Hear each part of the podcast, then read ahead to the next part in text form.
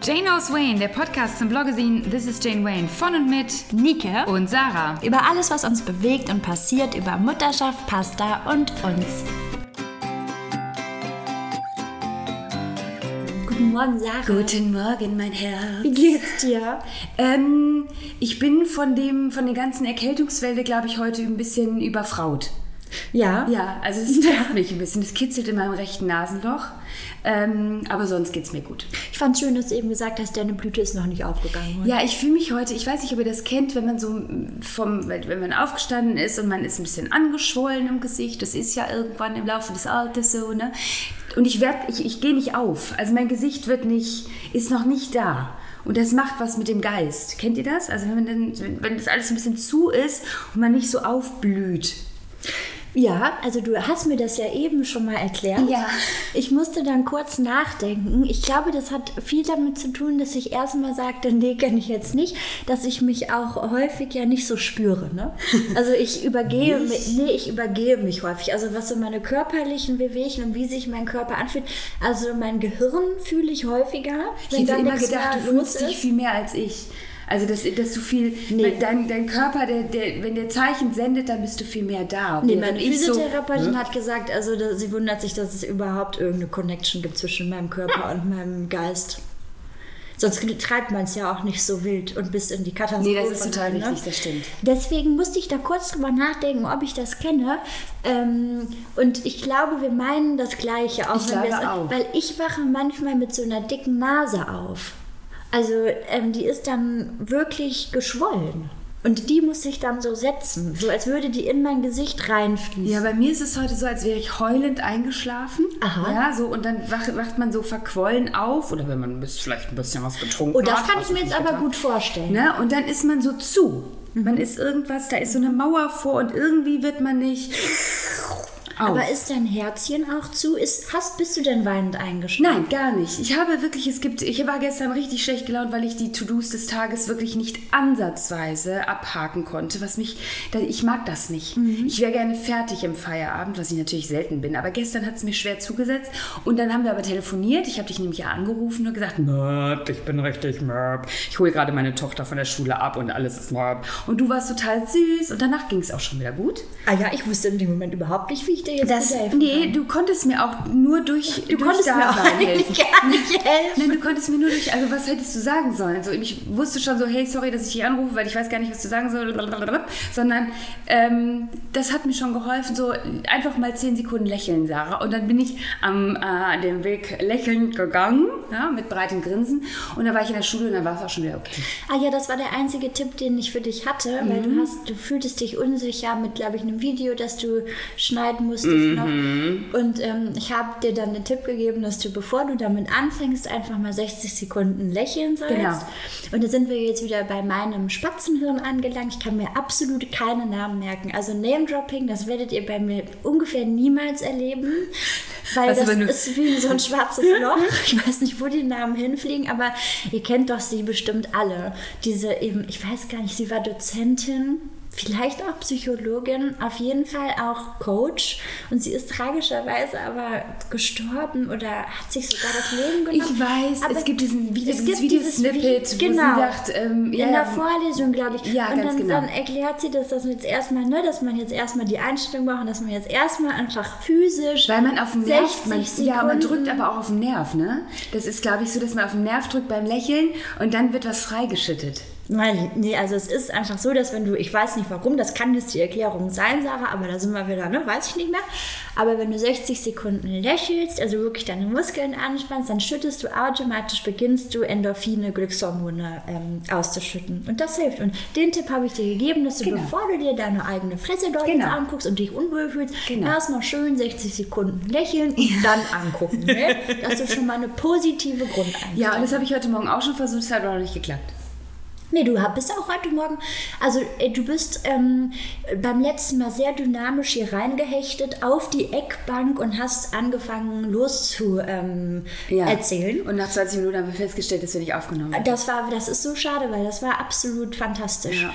Und ähm, das Ding ist, glaube ich, dass ich, also ich fand das übrigens sehr schön. Wir haben dann oft Feedback, dass wir uns so anschreien. Und das haben wir in unserer Jugend auch schon so oft gehört. Wir hatten Freundinnen aus Stuttgart oder so, da waren die immer gesagt, also ihr seid auch Freunde, ihr schreit euch nur an am Tisch. Und wenn man nicht auch dazwischen brüllt, dann kommt man überhaupt nicht zu Wort. Und ich finde, du hast das total gelernt, dich irgendwie da auch ein bisschen zurückzunehmen und zu drosseln. Du gibst anderen Raum und ich bin immer noch quasi Nika aus Korschenbruch, die einfach reinschreit in die Runde und überschrien werden muss, damit sie anderen mal den Raum gibt. Aber das kommt ja auch total auf die Konstellation an. Weil zum Beispiel, wenn ich, ähm, das habe ich dir auch schon erzählt, Ach, da kommt schon wieder der Kaffee. Ja, wir haben so ein Glück. Ich grüße das Murmel. Ach.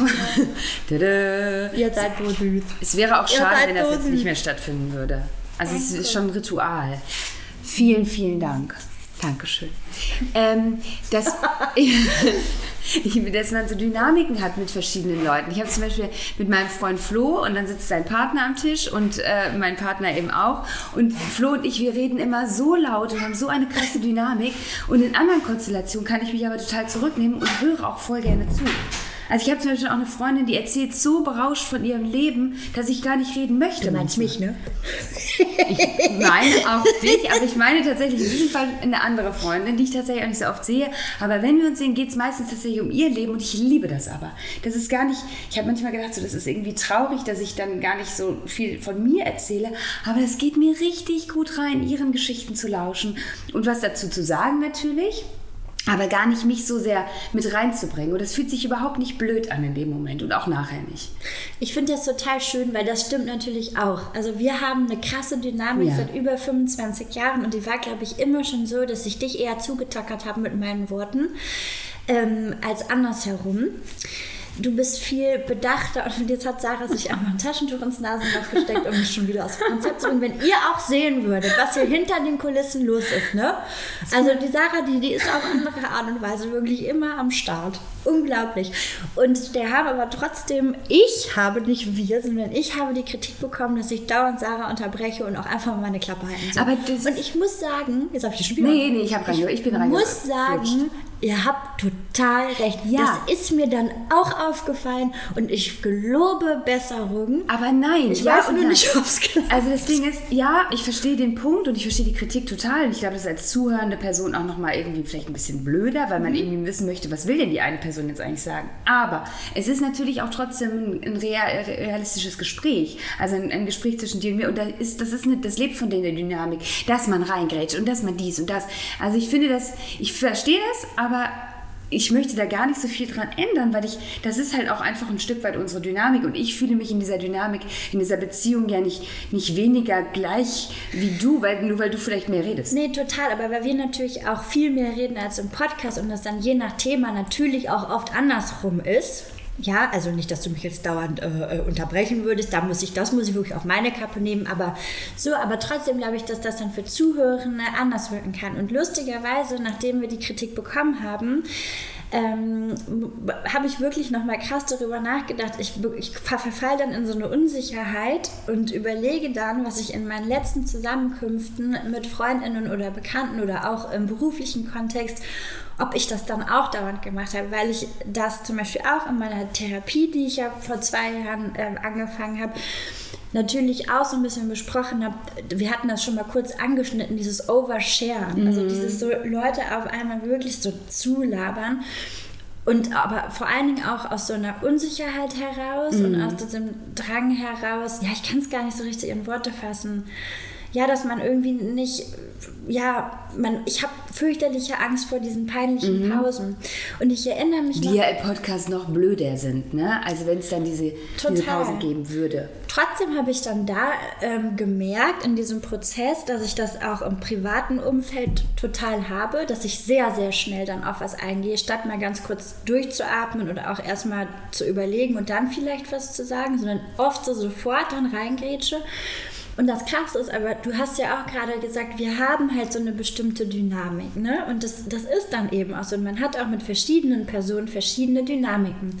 Und was ich interessant fand, war, bei den Personen, wo ich dann so in der Selbstreflexion gemerkt habe, oh, vielleicht nehmen die zu wenig Raum ein oder vielleicht gebe ich ihnen zu wenig Raum was ich auch irgendwie jetzt, wenn ich das ausspreche, für blöd finde, weil ich bin ja nicht die Bestimmerin. Also ich bin ja nicht diejenige, die jetzt dann entscheidet. Also ich fühle ja, mich nicht wohl in der Rolle, aber trotzdem weiß ich, ich möchte mich zurücknehmen. Aber was ich dann tatsächlich festgestellt habe, ist, es kommt dann zu peinlichen Pausen. Weil wenn die mm. andere Person mm. von mm. dir gewöhnt mm. ist, mm. dass sie, dass sie, dass sie dass so ja da immer ja, einer, ja, dann ist es wirklich manchmal so Absolut. gewesen. Ja, total. Aber was muss man dann natürlich auch aushalten? Und ich bin jetzt natürlich auch wahnsinnig ich gespannt, was da bei uns jetzt passiert in der Folge, weil das jetzt, ich will nicht, dass es unnatürlich wird und ich möchte trotzdem darauf achten. Total, aber ich glaube, ähm, dass, als, dass man als zuhörende Person auch manchmal denkt, man müsste die Person, die weniger redet, irgendwie vielleicht in Schutz nehmen und sagen, ja, aber red doch auch mal, komm, komm, komm, komm,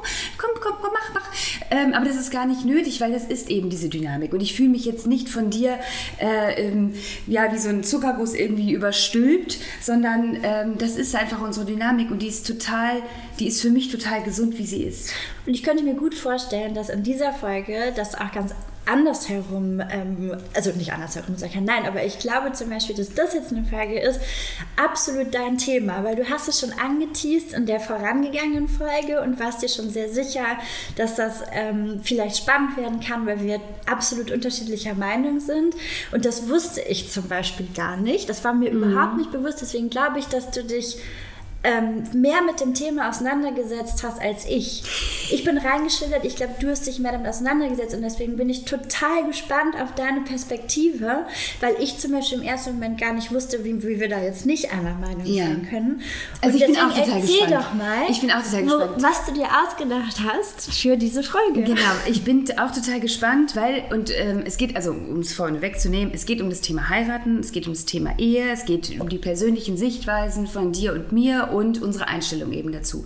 Und die Frage, oder und das, das Ding bei mir ist, ich bin wie so ein Fähnchen im Winde, was das Thema angeht. Weil auf der einen Seite bin ich total Nein, ich bin ein ganz klares Nein zur Ehe.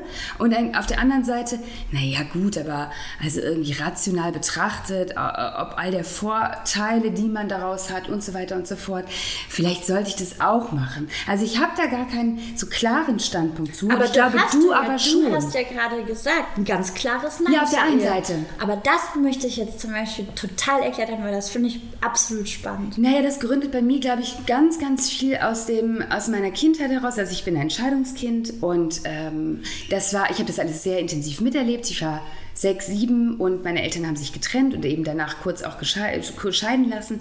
Und was darauf, danach folgt, war ein absoluter ein Krieg, also zwischen den beiden Parteien. Mhm. Ähm, meine Mutter immer ähm, im klassischen westdeutschen Umfeld, die, die weniger verdient hat, die, die ähm, ähm, aber mehr in diese Beziehung reingebuttert hat, die mehr wollte, die die ganze Care-Arbeit übernommen hat. Ähm, und aber nach, diesem, nach dieser Trennung eben ging eben dieser Krieg los mit Ungleichheit. Also hier, es geht um, ging um Geld, es ging um Unterhalt. Mein Vater hat nicht gezahlt. Es wurde ganz viel beanstandet von wegen, ja, aber du hast und du hast und du hast nicht. Mhm. Und ich glaube, dass ich, wenn ich an Ehe oder Beziehung gedacht habe, immer auch gedacht habe, ich möchte unabhängig bleiben, ich möchte für mich bleiben und ich möchte nie, nie, niemals in dieses Konstrukt reingeraten, dass ich in dieser Abhängigkeit bin und dass ich mir irgendwann, weil Scheitern für mich, also Scheitern äh, einer Ehe, geht, also ne, das Ja sagen geht mit dem Scheitern einher. Also jede ja, Statistik total. spricht dagegen, dass diese Ehe hält. Jede dritte Ehe wird, glaube ich, gerade geschieden. Genau. Und ich meine, wir wissen alle oder wir können uns vorstellen, dass viel mehr Ehen äh, geschieden werden würden, wenn ähm, es gleiche Partner, also wenn die, wenn die Partner äh, und Innen gleichgestellt wären, finanziell gleich, würden sich vielleicht viel mehr Frauen trennen oder vielleicht viel mehr Männer auch, weil sie denken, meine Frau äh, kann auch ohne mich leben. Also es gibt ja auch die Seite. Ne? Es muss ja nicht immer nur diese äh, in dieser Abhängigkeit lebende äh, Frau sein, die sagt, ich kann mich nicht trennen, weil ich kann es mir halt nicht leisten. Ähm, und da habe ich so eine Angst vor. Und ich habe wirklich auch, ich, ich denke beim Ja sagen ans Scheitern. Und das kriege ich nicht aus meinem Kopf heraus. Aber das finde ich zum Beispiel, jetzt verstehe ich, glaube ich, mehr, was du meinst, also wo, wo wir vielleicht unterschiedlicher Meinung tatsächlich sind, weil ich ähm, sehe jetzt, dass das sehr ja emotional, also das ist glaube ich sehr ein emotionales Thema für dich ist. Also ich sehe dich ja jetzt auch gerade vor mir. Und ich hätte jetzt zum Beispiel gedacht, dass, dass, dass du das auf einer viel ähm, gesellschaftlicheren, politischeren Ebene für falsch oder verwerflich oder nicht mehr zeitgemäß empfindest zu heiraten. Was ich nämlich einen super spannenden Aspekt finde. Und ich hätte das nämlich, da hätte ich zum Beispiel immer gesagt, da wäre ich jahrelang deiner Meinung gewesen. Naja, es gibt natürlich, also der Vorwurf oder die, die Kritik steht natürlich im Raum, dass die Ehe wahnsinnig unfeministisch ist. Ich habe jetzt aber auch Kannst ganz du erklären, warum? Naja, weil die dieser, der, der, man, man spricht ja von Hausfrauen-Ehe, also dass man, dass man wirklich in dieser, in dieser Konstellation, in diese klassischen Rollenmuster verfällt, dass aufgrund von steuerlichen Vorteilen, gerade wenn es ein Gefälle gibt, ähm, dass, der, dass es zum Ehegattensplitting kommt, also dass beide Gehälter in einen Topf geworfen werden und dann eben so versteuert wird, dass, dass die schlechter verdienende Person in der schlechteren Steuerklasse ist, also mehr Steuern auf sich nimmt und so weiter und so fort. Und dass man dann rational am Tisch sitzt und sagt, hör mal Inge, du bleibst einfach zu Hause, du kümmerst dich um die Kinder, weil das lohnt sich finanziell auch gar nicht. Ne? Das, ist, das ist, also diese Abhängigkeit besteht natürlich oft in vielen, in vielen Ehen. Ähm, ich habe aber auch viel dazu gelesen und war so, nein, es ist total feministisch zu heiraten, weil ähm, Paare oder äh, unverheiratete Paare sich ja selten an den Tisch setzen und jetzt mal sagen, komm, wir regeln jetzt mal unsere Finanzen. Und über eine, äh, eine Ehe regelt man das irgendwie. Ob man das jetzt ähm, einfach so regelt, weil die Ehe ist natürlich ein Vertrag und das wird dann so geregelt vom Staat, oder ob man aktiv sagt, wir machen einen Ehevertrag. Und wir regeln das jetzt mal ganz genau, Herbert. Ne? Wir setzen uns jetzt hier hin und sprechen da mal drüber. Hat dann auch wieder was Feministisches, weil man wirklich endlich mal über Finanzen redet. Ja, meine Frage wäre auch ein bisschen gewesen, sprechen wir über unsere persönliche Meinung zum Thema heiraten oder stellen wir die Frage in den Raum, kann eine Heirat, eine Ehe feministisch sein? Und ich finde zum Beispiel, dass sie das absolut ist.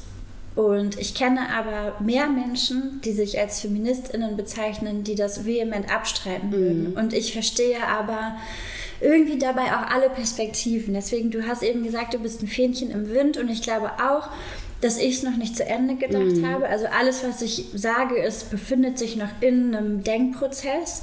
Mir fällt aber ganz oft auf, dass ich erstmal, wenn wir davon sprechen, dass die Ehe natürlich patriarchale Strukturen aufrechterhält und natürlich auch ja, ja, einfach so ein bisschen ja, altertümlich fast wirkt, ne? weil natürlich auch diese und ja, so dieses Tradierte daran, also dass dieser Prozess an sich, was dieses weiße Kleid bedeutet, Ja, diese Prinzessinnen immer. Rein, genau, ja. dann diese Prinzessin-Assoziation, das, was, was so Hollywood, Mhm. ne, also die Sozialisation, die irgendwie damit einhergeht. Dann Und heiraten gilt ja auch immer noch als das, dann ist man eine Familie. Also für, Genau. für viele. Und der- der Punkt, den finde ich zum Beispiel super wichtig. Und dazu sagen, es kann nicht sein, dass immer noch ähm, Menschen benachteiligt werden, die Familie anders leben und dass dieser, dieser Trauschein quasi Vorteile bringt. Und zwar nicht nur steuerlich, denn steuerlich bringt es ja wirklich nur Vorteile, wenn eine Person weniger verdient als die andere, erheblich viel weniger, sondern auch gesellschaftlich einfach. Ne? Also das uneheliche Kind zum Beispiel ist, glaube ich, mancherorts immer noch Thema. Wir reden jetzt natürlich nur hier von, ja, von Deutschland. Ich, da, das, das schaffen wir jetzt sonst nicht in ein oder anderthalb Stunden alles durchzuklamüsern, ähm, wenn wir das noch weiter öffnen. Aber also ich verstehe das und dieses Übergeben des Vaters der Tochter in die Hände eines anderen Mannes, also furchtbar, ja, da gehe ich absolut mit. Und auch zu sagen, dieses, was, was viele ja gemacht haben, solange nicht alle Menschen heiraten dürfen, kann ich es auch nicht tun, weil ich das als ungerecht empfinde. Und das ist so ein bisschen etwas, wo ich, wo ich mittlerweile, wo ich immer gesagt hätte, ja, ja, ja, ja, ja, ja, ja. Und dann fällt mir aber selber mein wahnsinniges Privileg auf, ne? weil Hochzeit, eine Ehe natürlich für viele, viele Menschen auch Absicherung bedeutet. Ja, genau. Weil genau. du zum Beispiel, Ja. wenn ich jetzt dich als Beispiel nehme, ähm, weil du, finde ich, ein sehr gutes dafür bist, für so, für so ein, ja, du bist unabhängig, Mhm. du bist die Hauptverdienerin bei euch, ähm, ihr habt Eigentum zusammen, von dem dir aber viel mehr gehört. Mhm. Ja. Wenn ihr euch trennt, Ja. bleibst du in dieser Wohnung, die Genau. zu größeren Teilen dir gehört, ne, Wohnen etc. pp. Aber es gibt natürlich leider, leider immer noch viel mehr Frauen, die darauf angewiesen sind, dass Dinge geregelt sind. Und Ja. Ehe bietet natürlich auch Schutz. Und ich glaube, das vergessen wir in unserer Bubble viel zu häufig, ne? dass, dass es halt einfach um Dinge geht, die jetzt vielleicht fernab von unserer Vorstellungskraft auch sind. Ja, es gibt einen Artikel dazu in der, in der Taz, jede Ehe ist eine Scheinehe. Und ich war jetzt bei bei der Überschrift so, hä? Ähm, aber ja, es ist natürlich eine Wahnsinn, es ist natürlich auch wahnsinnig privilegiert zu sagen, ich heirate nicht, weil ich bin unabhängig, ich muss das gar nicht alles machen und ich stehe da drüber. Und Genau, in was ich, genau. um das nochmal kurz nur zu Ende zu bringen, es geht eben darum, dass natürlich heiraten mit Ehevertrag, also mit einem guten Ehevertrag, natürlich einfach einen vor so finanziellen Hürden auch schützt, die halt nach so einer Trennung Mhm. ähm, auf einen zurollen können. Und darüber ähm, gibt es ähm, bei der Zeit tatsächlich einen Artikel von Heike Blümner und Laura Ewert, wer sich dafür interessiert, da geht es eben darum, ist heiraten irgendwie doch feministisch und sie sagen eben genau aus solchen Gründen absolut ja, also zumindest so aus, ja, also es geht halt eben um die privatökonomischen Folgen einer Scheidung und da kann man eben durch so einen Ehevertrag, wenn, also in einer Welt, in der wir leben, die halt immer noch leider sehr männlich dominiert ist und der immer noch viele Männer mehr verdienen als die Frauen. Wir fangen, machen das fast jetzt auch nicht mehr auf, warum diese strukturelle Diskriminierung immer noch da ist. Aber in der Welt, in der wir leben, realistisch betrachtet, kann man meines Erachtens nach nicht per se sagen, dass heiraten unfeministisch Nee, genau. ist. Und das ist nur ein Punkt, weswegen ich sagen würde, nein, heiraten kann feministisch sein. Aber du bist ja trotzdem, also seitdem wir uns kennen, das, das stimmt, das ist überzogen, aber äh, seit ja, zehn Jahren war Ehe bei dir auch immer ein Thema. Oder ich erinnere mich daran, wenn, wenn ein Partner kam, oh, meinst du, den heirate ich mal, Sarah? Das ist so eine Frage, die kam bei mir in meinem, da, da, da, da gab es gar keine Tür für, für diese Frage. Mhm. Oder ich bin ja auch zum Beispiel so, dass ich zwischenzeitlich, wenn Freundin gesagt hat, ich heirate, ja. Da Herzlichen wäre aber, meine, Also, da, da wär äh, aber meine Frage. Und die ist jetzt, also die, die, die soll gar kein Angriff sein, sondern die ist auch an uns beide gerichtet. Ich frage mich nur, ob man, du bist jetzt seit 35 Jahren in deinem Körper, mit deinem Geist, mit der Sozialisation, die du irgendwie ja, mitgegeben bekommen hast oder die auch aktiv reinziehst durch Filme, Serien, was auch immer. Ähm, so, und dann bist du da und du hast jetzt zwölf Jahre, glaube ich, du hattest dein Zwölfjähriges mit deinem Ja, Freund. ja. Ihr seid nicht verheiratet. Und irgendwann zwischendurch kam immer dieses, ja, der Zug ist jetzt einfach abgefahren. Ja. Man ist halt nicht mehr so verliebt. Aus dieser und anfänglichen so, Euphorie, Ge- genau. So, und jetzt ist irgendwann so, und, und, und ich frage mich zum Beispiel, weil ich das mittlerweile, es sind jetzt bei mir nur fast fünf Jahre, aber ich verstehe jetzt viel mehr, was du meinst. Und meine Frage ist, kann, glaubst du, traust du dir überhaupt zu, dieses Konstrukt Ehe objektiv zu bewerten. Die Frage ist sehr philosophisch, glaube ich, wenn wir das jetzt, wenn wir das jetzt wahnsinnig klug aufklären, dann muss man wahrscheinlich sowieso Nein sagen, weil du bist ja nie objektiv aufgrund ja. deiner Ich wollte Erfahrungen. gerade sagen, kann ich das? Eben, und, und ich bezweifle das nämlich. Ich glaube, dass sich das auch krass nach der Situation, in der du dich befindest, wandeln kann. Ich glaube, deine Einstellung kann sich wandeln. Total. So wie das ja auch ist, durch Total. Texte, durch Gespräche mit, mit Menschen, die man schätzt. Ne? Es ist ja hoffentlich auch so, dass man, dass man da irgendwie ähm, wandelbar bleibt. Und das ist zum Beispiel sowas, ich würde schon sagen, dass ich in meinem Leben, auch wenn du das anders vielleicht empfindest, aber krasse Pro- und krasse Kontraphasen hattest. Also es gab Ja. für mich Zeiten, da war ich so, wie kann man denn so ballerballer sein, zu heiraten und dann auch noch die Scheiße mit den Ringen, so nach dem Motto, die Person gehört mir jetzt. Also da hätte ich, glaube ich, der über den Tisch gebrochen und hätte wahrscheinlich auch Gefühle verletzt im darüber sprechen, weil ich aber selber wirklich sehr weit davon entfernt war,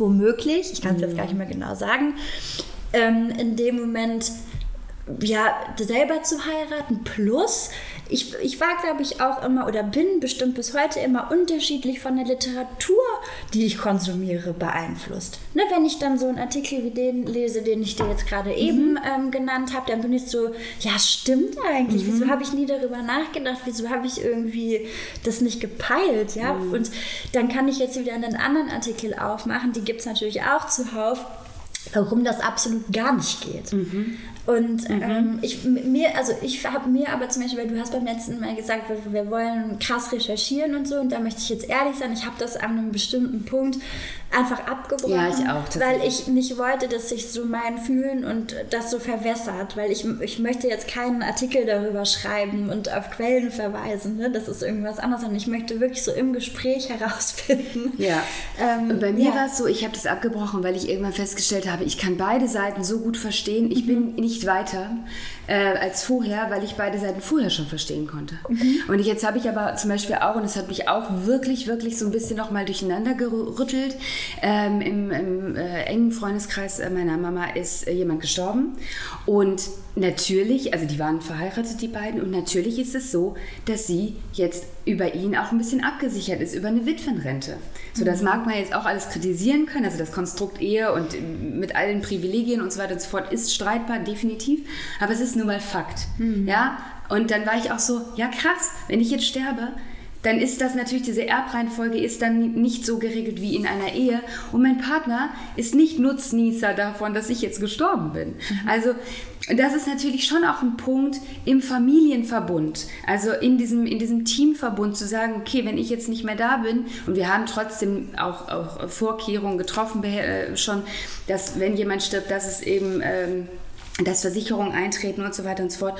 Und trotzdem ist das natürlich ein total valider Punkt. Oder wenn ich im Krankenhaus liege und auf der Intensivstation bin und der Arzt oder die Ärztin sagt, nee, Sie sind nicht verheiratet, wir können Sie jetzt nicht zu äh, Frau Gottschalk lassen, ich glaube, dann steht er vor der Tür. Das hatte ich früher auch immer genannt als Argument. Ich bin aber tatsächlich relativ sicher, dass das nicht mehr passiert heutzutage. Also ich glaube, es kann passieren, aber ich glaube, die Regel, weil wir hatten schon mal so ähnliche Fälle. Ich hatte den Fall auch noch nicht, ich, ehrlicherweise. Aber es ist, ich glaube, rechtlich gesehen ist es, ich glaube, kein Arzt, genau. kein, kein medizinisches Personal sagt jetzt nein. Aber Und das ist, glaube ich, so der Punkt, weil ja. wir hatten das ja in unserer Partnerschaft tatsächlich, als ich, ja, ist ja auch wurscht, warum, aber es war auf jeden Fall ziemlich brenzlig vor, was ich die drei Jahre. Ich stand auch nie vor geschlossenen Türen. Ich habe immer genau. gesagt, das ist wie meine Schwester. Äh, ja, ich möchte ja, jetzt bitte da rein. Da hat sich niemand mir in den Weg gestellt. Absolut Aber das richtig. Argument von vorher, ne, weil es ist halt so, ähm, also gerade, also weil du hast ja jetzt auch von, von dem Freundeskreis deiner Mutter mhm. gesprochen und gerade auch in der Generation ist es ja noch viel häufiger so, beziehungsweise durch die Pandemie haben wir ja da auch einen Rückschritt gemacht, dass sich eben viele Frauen um die Kinder gekümmert und ja, und wir reden von Westdeutschland und genau, klassischeren Rollenmodellen. Ja. Genau, das ist eben nicht gleich aufgeteilt ja. und da ist es halt, ähm, ja, für, für unverheiratete Frauen, die dann beruflich zurückstecken, um die Care-Arbeit zu leisten, um sich um die Kinder zu kümmern, den, also für die ist es dann tatsächlich gar nicht so Banane, darüber nachzudenken, vielleicht doch zu heiraten. Ne? Also, weil sie eben, ja, das kann halt ein guter Grund sein für diesen Versorgungsausgleich. Ja, ne? 20 Prozent, äh, 2016 war es noch so, dass 20 Prozent äh, der Frauen in Ehen kein eigenes Einkommen hatten. Ja, und das Furchtbare ist, das passiert natürlich alles auch alles auch trotz Ehe und irgendwas. Also die Ehe schützt einen da leider nicht, sondern nur stückweise. Aber im Hinblick wirklich auf alleinerziehende, unverheiratete mhm. Frauen, die sind nochmal mhm. viel stärker von Altersarmut ähm, betroffen als Verheiratete. Mhm ähm, Alleinerziehende, ne, also nee, du weißt, was ich meine. Und das sind halt alles so Punkte, die habe ich in meiner, uh, ich bin so ja, fortschrittlich ja, total, total. und ja, ich laber so immer so, ne, das ist dann glaube ich auch, da muss man nochmal differenzieren, wenn ich dann gesagt habe, so werde ich den mal heiraten, da sind wir wieder bei der Sozialisation. Das war für mich aber, glaube ich, in der Retrospektive immer einfach ein Sinnbild für, meinst du, das ist was? So was Echtes. Meinst du, das ist was Echtes? Aber ich glaube, ich habe niemals jetzt tatsächlich an den Heiratsprozess gedacht dabei. Aber siehst du, wie Sprache, wie bescheuert dann auch Sprache manchmal funktioniert oder auch verwendet wird. Ne? Und wie sich dann auch so Dinge einbrennen und manifestiert werden, die man ja. vielleicht eigentlich mal ein bisschen ja. besser ja. Ähm, über, überdenken sollte. Aber gibt es noch andere Gründe, warum du persönlich sagen würdest, also weil, nee, weißt du was? Wir hören jetzt mal auf, das so allgemein zu betrachten. Weil Sondern ich will ja deine. Perspektive, genau. Ich würde gerne zurück zu dir. Also warum hast du dich dagegen entschieden, beziehungsweise was ich auch... Bisher. Ja, bisher. Und was ich zum Beispiel auch Prozent, äh, ähm, interessant finde, ist, dass 90 Prozent, also ich glaube laut, wo habe ich es gefunden, Statistiker, ähm, 90 Prozent ähm, der heterosexuellen, also in heterosexuellen Beziehungen macht in 90 Prozent der Fälle der Mann den Antrag. Und da wäre jetzt Ah, auch ja. die Frage, hast du schon mal darüber nachgedacht, dass du einfach deinen Partner fragst? Ja. Und wenn ja, warum hast du es doch nicht gemacht? Ja, also habe ich natürlich. ich Und warum habt ihr nie geheiratet? Ich habe ich hab auch immer gesagt, naja, aber auch zu Freundinnen, ja, aber dann mach du doch einen Heiratsantrag, wenn du unbedingt heiraten willst. Verstehe das Problem überhaupt nicht. Nein, ich möchte, dass mein Partner das macht. Und da bin ich auch so, hä, nee, also wenn ich das, wenn ich, wenn ich den Impuls verspüren würde, ihn zu heiraten, jetzt, dann, dann mache ich das. Aber da sind wir bei der Krux. Ich, ha, ich weiß es ja nicht. Ich bin so wirklich rechts, links, ich weiß es nicht. Genau, und das ist zum Beispiel ein Punkt, ne? Den finde ich, also da komme ich nicht, da, da, da, das kann ich dir, da kann ich dir ganz genau sagen, dass ich den gar nicht beantworten kann. Dieses, warum mache ich nicht, warum mache ich nicht selber einen Heiratsantrag? Also ich, ähm, ich habe mal einen gemacht übrigens, weißt du ja, aber es ist ja alles krachen gegangen. Deswegen ist für mich auch so. Das mach ich nicht so, noch mal. Naja, danach war so, nee, ich heirate auf gar keinen Fall. mehr. Ja. Und ich mache auch auf gar keinen Fall jemals nochmal einen, Antrag. Ja. Ne? Das hat sich natürlich jetzt alles Ja. gewandelt. Aber deswegen meine ich, es ist ja ein Auf und Ab und je nach Situation. Aber ähm, ich finde das schon, wenn man das so krass gelernt hat, dass Männer die Fähnchen im Wind sind und dass die sich immer irgendwas Neues suchen und dass die diejenigen sind, die fremd gehen und dass die diejenigen sind, die sich immer so eingeengt fühlen und oh, du unterdrückst mich und du veränderst mich total und jetzt hängen hier nur noch deine Poster an unserer Wohnung und so. Das haben wir alles so krass gelernt, Ja, dass man, glaube ich, echt Eierstöcke haben muss, um selber einen Antrag zu machen, weil das zu verlernen und da rational zu werden und zu sagen, ich, ich kann mich davon befreien zu denken, dass das das ultimative Commitment ist von diesem heterosexuellen Cis-Mann, dass der sich jetzt wirklich binden will, das finde ich, das sollte man nicht unterschätzen. Und da sollte man auch nicht so drüber und lachen, ich weil kann das kannst du im nein. Gespräch immer so locker flockig, oh, ich bin so fortschrittlich Total. und ich frage aber, hm, Ich habe auch wirklich Das in, echt in dieser Woche ja sehr intensiv äh, über das Thema nochmal nachgedacht und war auch wirklich so, Sarah, du bist so dämlich, ganz ehrlich, wenn jetzt dein Partner da irgendwie, keine Ahnung, im Januar steht, äh, im Schnee und mir einen Antrag macht, ja, wahrscheinlich würde ich ja sagen, so. Aber das ist so, was ist eigentlich mit dir? Also du kannst doch nicht im Vorfeld immer dies, das und abwägen. Aber es ist, glaube ich, wirklich dieses, ich kann dazu, ich kann dazu keine Entscheidung. Also ich kann die Initiative nicht ergreifen, weil ich so sehr nicht weiß. Ich find, und ich habe wirklich die Vorstellung, macht mir Angst. Ich habe total Angst, jetzt zu, wenn ich jetzt heiraten würde, dass sich was verändert. Weil es hat doch zwölf Jahre eigentlich voll gut funktioniert. Glaubst du denn, dass Ich Heirat, weil das check ich, also ich frage ja immer Leute, wenn die geheiratet Also haben, meine und, Mutter jetzt sagt, anders an? Und eigentlich sagen die meisten, nö. Meine Mutter sagt immer, dass äh, alle Männer haben, also meine Mutter hat zweimal geheiratet, äh, das hat sich bei beiden Männern verändert. Ähm, ich habe das schon ganz oft gehört. Ich, man kennt ja auch diese Stories von, die waren 20 Jahre zusammen, dann haben die geheiratet und jetzt haben, lassen, lassen sich scheiden. Jetzt machen wir mal Küchenpsychologie hier, ne? Ich glaube, du musst lernen, dich von deiner Mutter abzuwenden. Nein, Und total. von dem, was da. Nein, weil ich, ich ist zum Beispiel in dem, in dem Beispiel. bin ja Fan deiner Mutter, ne? Nee, ich bin find auch die Knaller. Ja, Aber natürlich. ihr seid wirklich sehr, sehr grundverschieden. Nein, total, absolut. Aber man kennt doch diese Stories von 15, 20 Jahre zusammen und dann äh, heiraten sie und dann ist es nach zwei Jahren vorbei. Und ich habe total Angst, dass das, diese Heirat in mir was macht, dass ich denke, ach du Scheiße, jetzt kriege ich Panik. Panik, Panik, Panik, Mhm. um Gottes Willen, der ist jetzt für immer neben mir in diesem Bett. Ich erschieße mich. Ähm, also, So Ausweglosigkeit, so Einbahnstraße. Das ist total gemein. Also da könnte man jetzt ja fast, wenn man jetzt äh, Stereotyp denken würde und man würde ja, wäre jetzt bei RTL 2, da würde man ja jetzt fast sagen, du bist der Kerl in der Beziehung, ne? Also das ist ja schon regelrecht eine Torschusspanik, die da dann... Äh, Das ist ja auch, das konnte ja auch nie jemand verstehen, dass ich ähm, Kinder kriegen mit dem Partner nicht so ernst finde wie, Ki wie heiraten.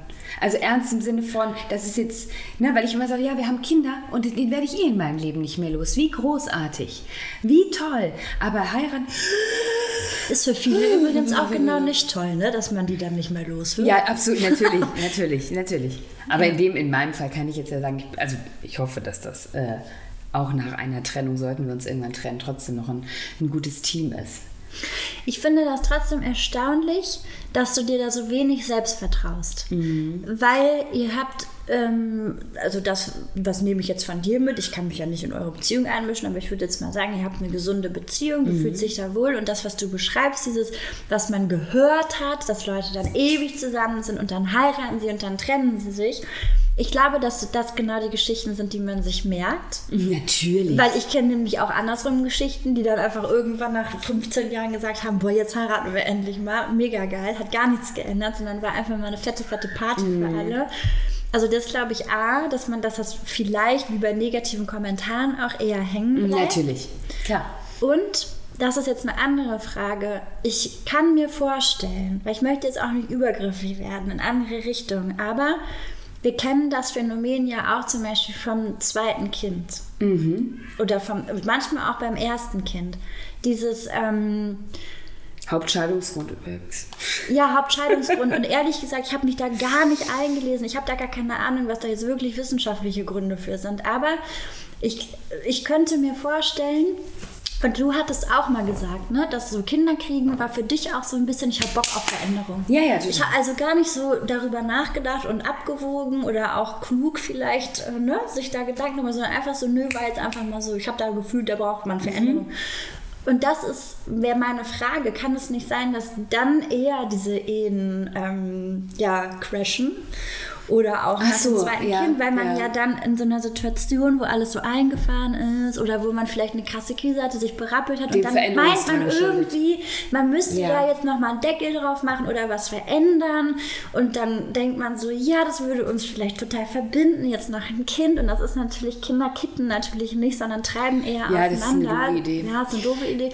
Und bei der Hochzeit stelle ich mir das dann ähnlich vor, so, so, das ist wie so... Aber das kann ich total nachvollziehen. Ich kann verstehen, dass Leute das machen. Ich traue mir das auch zu, absolut. Ja, weil wir Veränderungen brauchen. Also dieser Stillstand oder man kann sich davon ja nicht befreien, dass um einen herum Dinge passieren. Die kriegen Kinder, die nicht, die machen eine Weltreise, äh, die heiraten, die lassen sich trennen und immer beeinflusst einen das irgendwie unterbewusst. Ja, aber auch dieses Denken, also ich, ich habe ich weiß ich gar nicht mehr. Ich habe zum Beispiel auch schon mal ähm, äh, gehört, aber das sind so ganz pff, entfernte Bekannte, das ist auch Jahre her, dass die auch mal einen Fall im Freundeskreis hatten, dass dann geheiratet wurde, weil er gesagt hat, so, boah, ich hatte so keinen Nerv mehr, dass sie dauernd so eifersüchtig ist und. Aber eine Ehe ist da ja- ich den, Und da war ich auch so, hätte ich am liebsten meinen Kopf auf den Tisch geschlagen. Das ist ja auch so.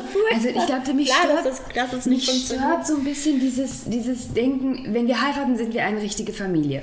Bullshit. Aus meiner, aus meiner Sicht. Wenn wir heiraten, dann äh, ist das ein Commitment und es steht schwarz auf weiß und dann bleibt das stabil. Bullshit. Also für mich ist das alles. Ähm, es ist, und dann, dann, dann, störe ich mich selber daran, dass ich so wenig romantisch an die Geschichte rangehe, sondern so sehr rational. Und dann denke ich, Mann, Sarah, du bist immer so rational und lass dich doch von dem Gefühl leiten. Kann ich aber nicht. Ich kann nicht, weil ich wirklich, mein Gott, und dann heiraten wir und dann lassen wir uns in fünf Jahren scheiden. Was das für ein Aufwand ist. Halleluja. Also ich bin halt da, ne? Und ich kriege das nicht aus meinem Kopf heraus, was total gemein ist, auch meinem Partner gegenüber. Also sind auch beide total fein damit. Ich glaube, der hätte mich schon längst geheiratet so, weil das für den eh alles feststeht und hier. äh, Aber ne? warum macht der dir keinen Antrag? Was denkst du? Ich glaube, weil er unsicher ist. Ob Ich glaub, ja ja, nein? ja. Sarah. Nein, aber ich, das ist, ein Nein wäre keine Entscheidung gegen eine Beziehung, aber das macht natürlich was mit der Beziehung. Also ich glaube, das ist, und was wir auch mal gesagt haben, so jetzt in dem Alter der Kinder haben wir keinen Bock zu heiraten, weil wir möchten wirklich so und nicht, uns nicht um die kleinen Mäuse kümmern, sondern so Highlife. Aber wäre ja jetzt eigentlich schon wieder, oder? ja, aber natürlich ist der Otto noch in einem zu Bett prozess und so weiter und so fort. Also der müsste noch irgendwie mehr betreut werden. Ja, aber das macht ihr doch nicht an eurer eigenen Hochzeit. Nein, natürlich, aber Das ist jetzt eine Ausrede, Sarah Gottschalk. Ich kann jetzt, ich möchte jetzt mal irgendwann eine Einladung haben, weil ich sagte jetzt mal eins, ne? Egal, ob ich jetzt selber heirate oder nicht und was ich jetzt von der Ehe halte oder nicht, ne? Aber ich liebe fremde Hochzeiten. Ich auch. Also fremde, Nein, also ich von auch. Leuten, die ich kenne. Total. Aber ich bin so gerne Hochzeitsgästin. Ich bin auch, ich bin auch, würde immer sagen, so hier XY heiraten und ich habe zwischenzeitlich wusste ich nicht, wie ich darauf reagieren sollte, weil I don't care, so. Ja. Ähm, ich finde es absolut rattengeil. genau, und mittlerweile bin ich so, ich finde es toll, das ist aber für mich dann immer so, dass ihr Ja zur Liebe sagt. Da bin ich dann, dann versuche ich mich was Romantisches reinzuhauchen. Mhm. Ähm, aber warum möchtest du denn heiraten?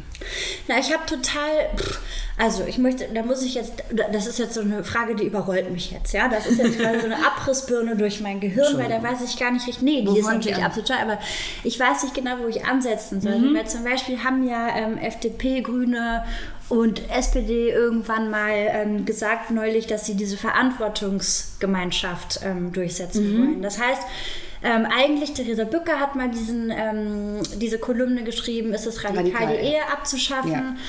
Und ich war so in vielen Punkten nicht ihrer Meinung, in manchen auch schon, weil ich finde, also diesen Grundgedanken zu sagen, nee, wir nehmen jetzt nicht was, was eigentlich scheiße ist und versuchen das immer dauernd irgendwie auszubessern, sondern wir denken jetzt einfach mal was neu. Ja, wir schaffen unsere neue Wir Basis. schaffen ja. unsere neue Basis. Wir schaffen jetzt einfach mal was, was wirklich alle Modelle inkludiert, die nicht nur heteronormativ sind Ja. oder die darauf basieren, dass jetzt ein Menschlein das andere Menschlein und Punkt Ende aus.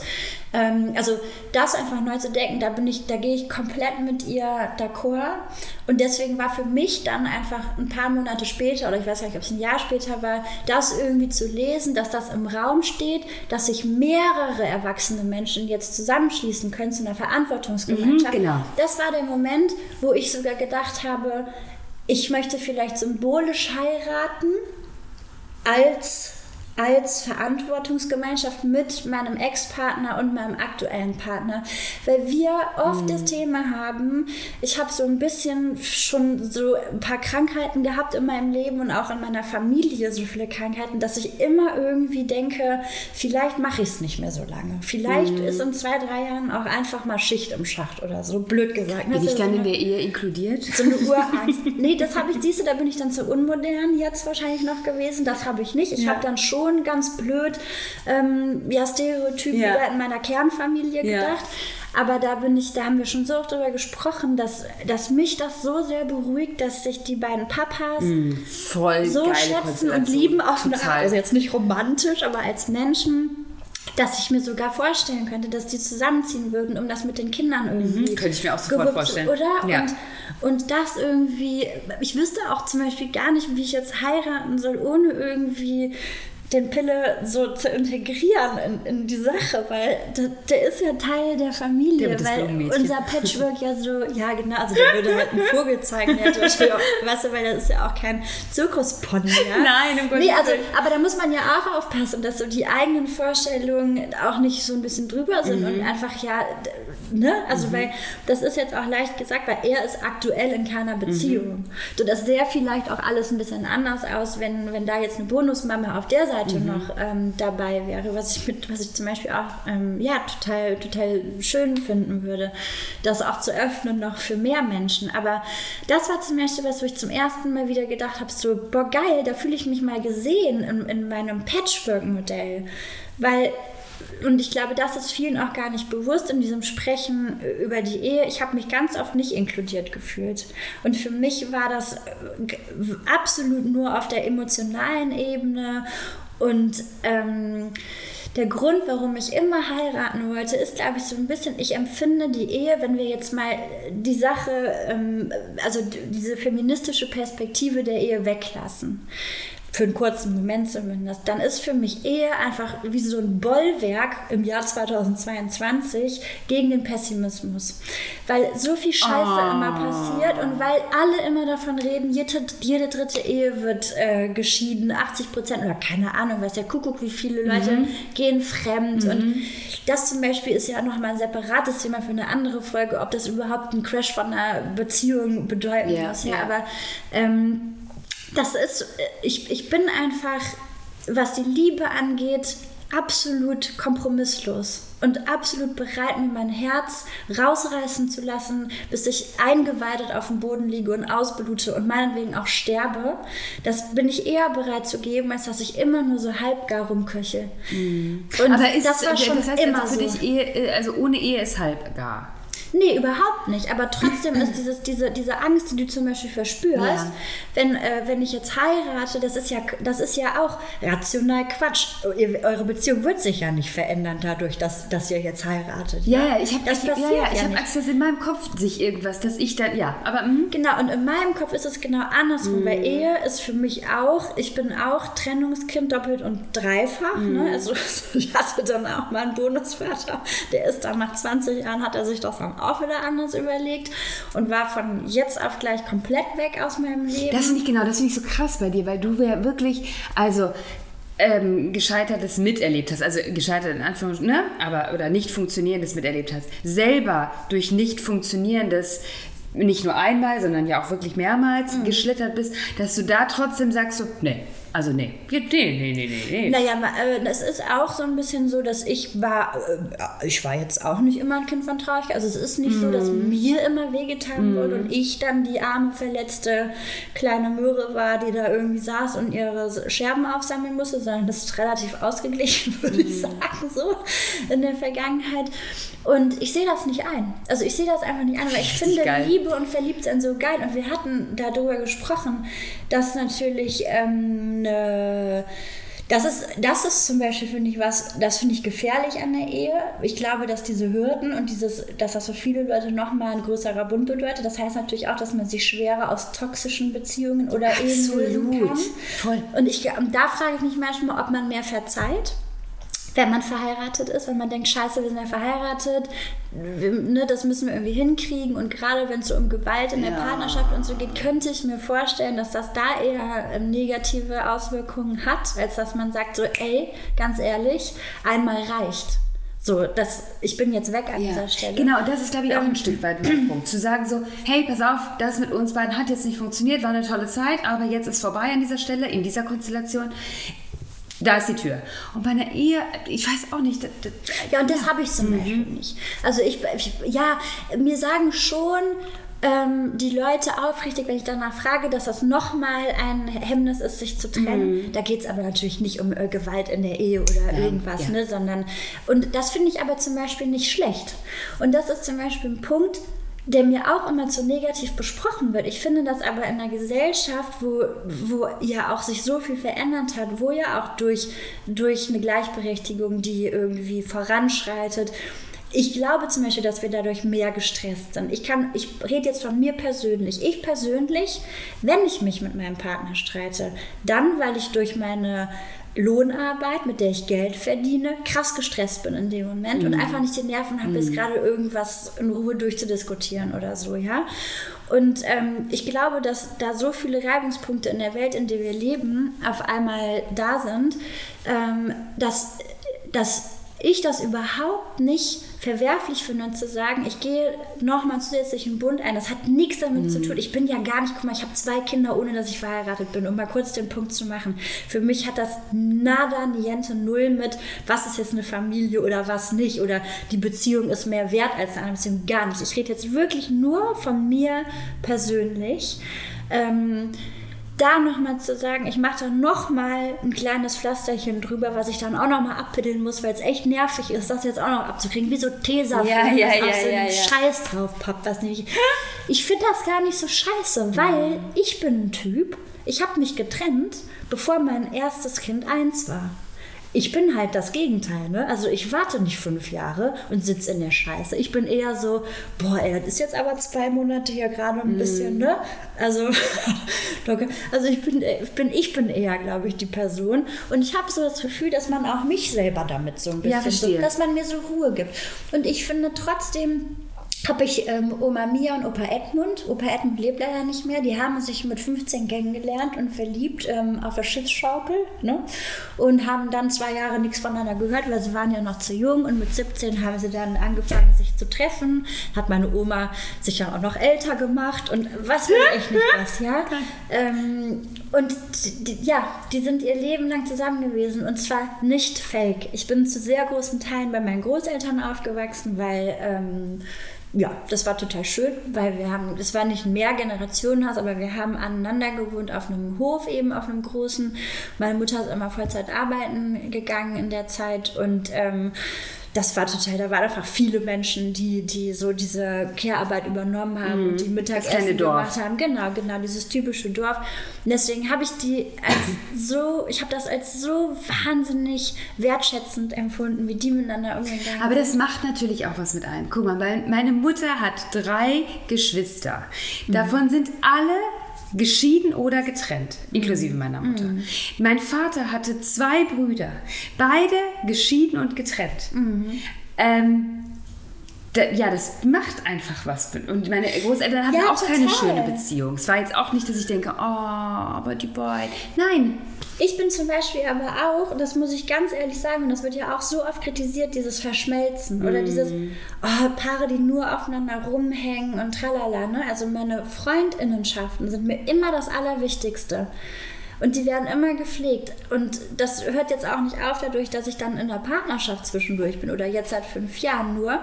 Es ist trotzdem so, dass, ähm, dass ich nicht zu denen gehöre, die so im, in der Zeit, in, die wir miteinander verbringen, wahnsinnig viel Freiheit brauchen. Die nehme ich mir und ich gehe raus mit meinen Freundinnen, wann ich will. Und, aber trotzdem kann es mir gar nicht zu viel Nähe sein. Ich kann immer atmen. Ich habe nie das Gefühl, dass, dass von mir was abgeschnitten wird. Oder ich habe nie das Gefühl, dass ich halb bin und in der Partnerschaft auf einmal ganz bin, sondern ich bin so mit mir, dass meine Partner wäre gar nicht in der Lage, äh, mit mir so zu verschmelzen, dass ich unsichtbar wäre oder dass ich mich nicht mehr fühlen oder spüren würde. Und trotzdem, trotzdem, für mich hat so eine Partnerschaft und dann ja auch vielleicht eine Ehe, ähm, sogar fühlt es sich für mich an wie eine Form der Selbstermächtigung. Ich habe da übrigens, weil ich dachte irgendwie, ich bin total alleine damit, aber was ich ähm, wahnsinnig schön fand, war, dass zum Beispiel Gloria Steinem, die eine Legende, die hat irgendwann mal gesagt, being married is like having somebody permanently in your corner. It feels limitless, not limited.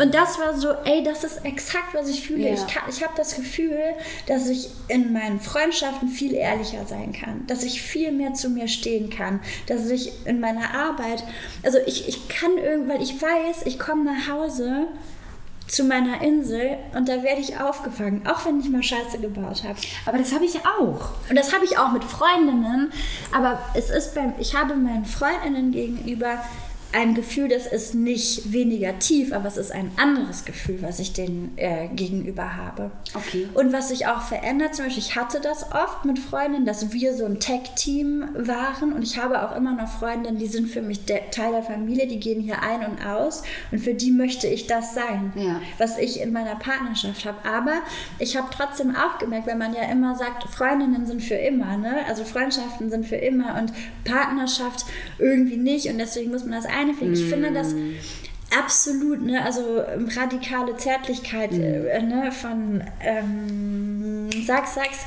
Seda Kurt. Ähm, ist ja eine tolle Lektüre zu dem Thema, zum Beispiel auch das einfach mal anders zu denken. Und ich nehme das auf, Total. aber ich habe das auch andersrum oft erlebt. Meine Freundinnenschaften sind mir erhalten geblieben, aber die müssen sich ja nicht durch mich verändern oder so, aber die haben sich teilweise auch verändert, weil die andere Person dann auf einmal in eine Partnerschaft Ja, ja, geslidet total. ist und verschluckt war. Ne? Also ich, so, und deswegen ist es ja auch so wichtig, mehrere Menschen um sich zu haben, mit denen man das teilt. Aber ja, Nee, aber ich bin genau, ich, ich, ich würde zu allem Ja sagen, ja, ja, ja. Und trotzdem habe ich noch nicht diesen heiraten. Das, das, das, das ist jetzt außer diese tatsächlich, und das macht, das ärgert mich selbst über mich. Das ist nicht so, als würde es mich kalt lassen. Mhm. Äh, es ärgert mich, dass ich da so unromantisch dran gehe und dass ich nicht sagen kann, ne? Sondern gut, dass ich, ich- sage, hier Absicherung, dies, das, Ananas. Ich bin aber auch ein bisschen Boomer, muss ich sagen, und äh, Tokotronic zitieren an dieser Stelle. Pure Vernunft darf niemals siegen. Also ist mir jetzt auch scheißegal, ob heiraten vernünftig ist. Ich bin, ich habe ja tatsächlich einen, äh, ähm, einen Heiratsantrag, sagt man das so? Ja. Angenommen. Ja. Also ich werde vielleicht heiraten, vielleicht auch nicht. Ich habe ihn jetzt erstmal angenommen, weil keiner von uns kann organisieren oder möchte oder fühlt sich irgendwie so bereit. Und trotzdem. Ähm, Let me be your wedding planner. Ja, und trotzdem freue ich mich krass drauf. Und ich habe aber auch keinen Bock, alles, was ich mache, immer zu rationalisieren. Also Ja. ich bin einfach so, ich bin da ganz ehrlich, ich muss überhaupt nicht wegen der Finanzen heiraten, weil wir ungefähr ähnlich verdienen, wenn nicht sogar ich ein bisschen mehr verdiene. Aber es ist auf jeden Fall nicht so ein Unterschied, ähm, dass das jetzt steuerlich irgendwelche Vorteile bringen würde oder so. Aber für uns ist das ein Alter, wir haben, also er war zehn Jahre Single, ähm, bevor wir uns kennengelernt haben, als er 38 war.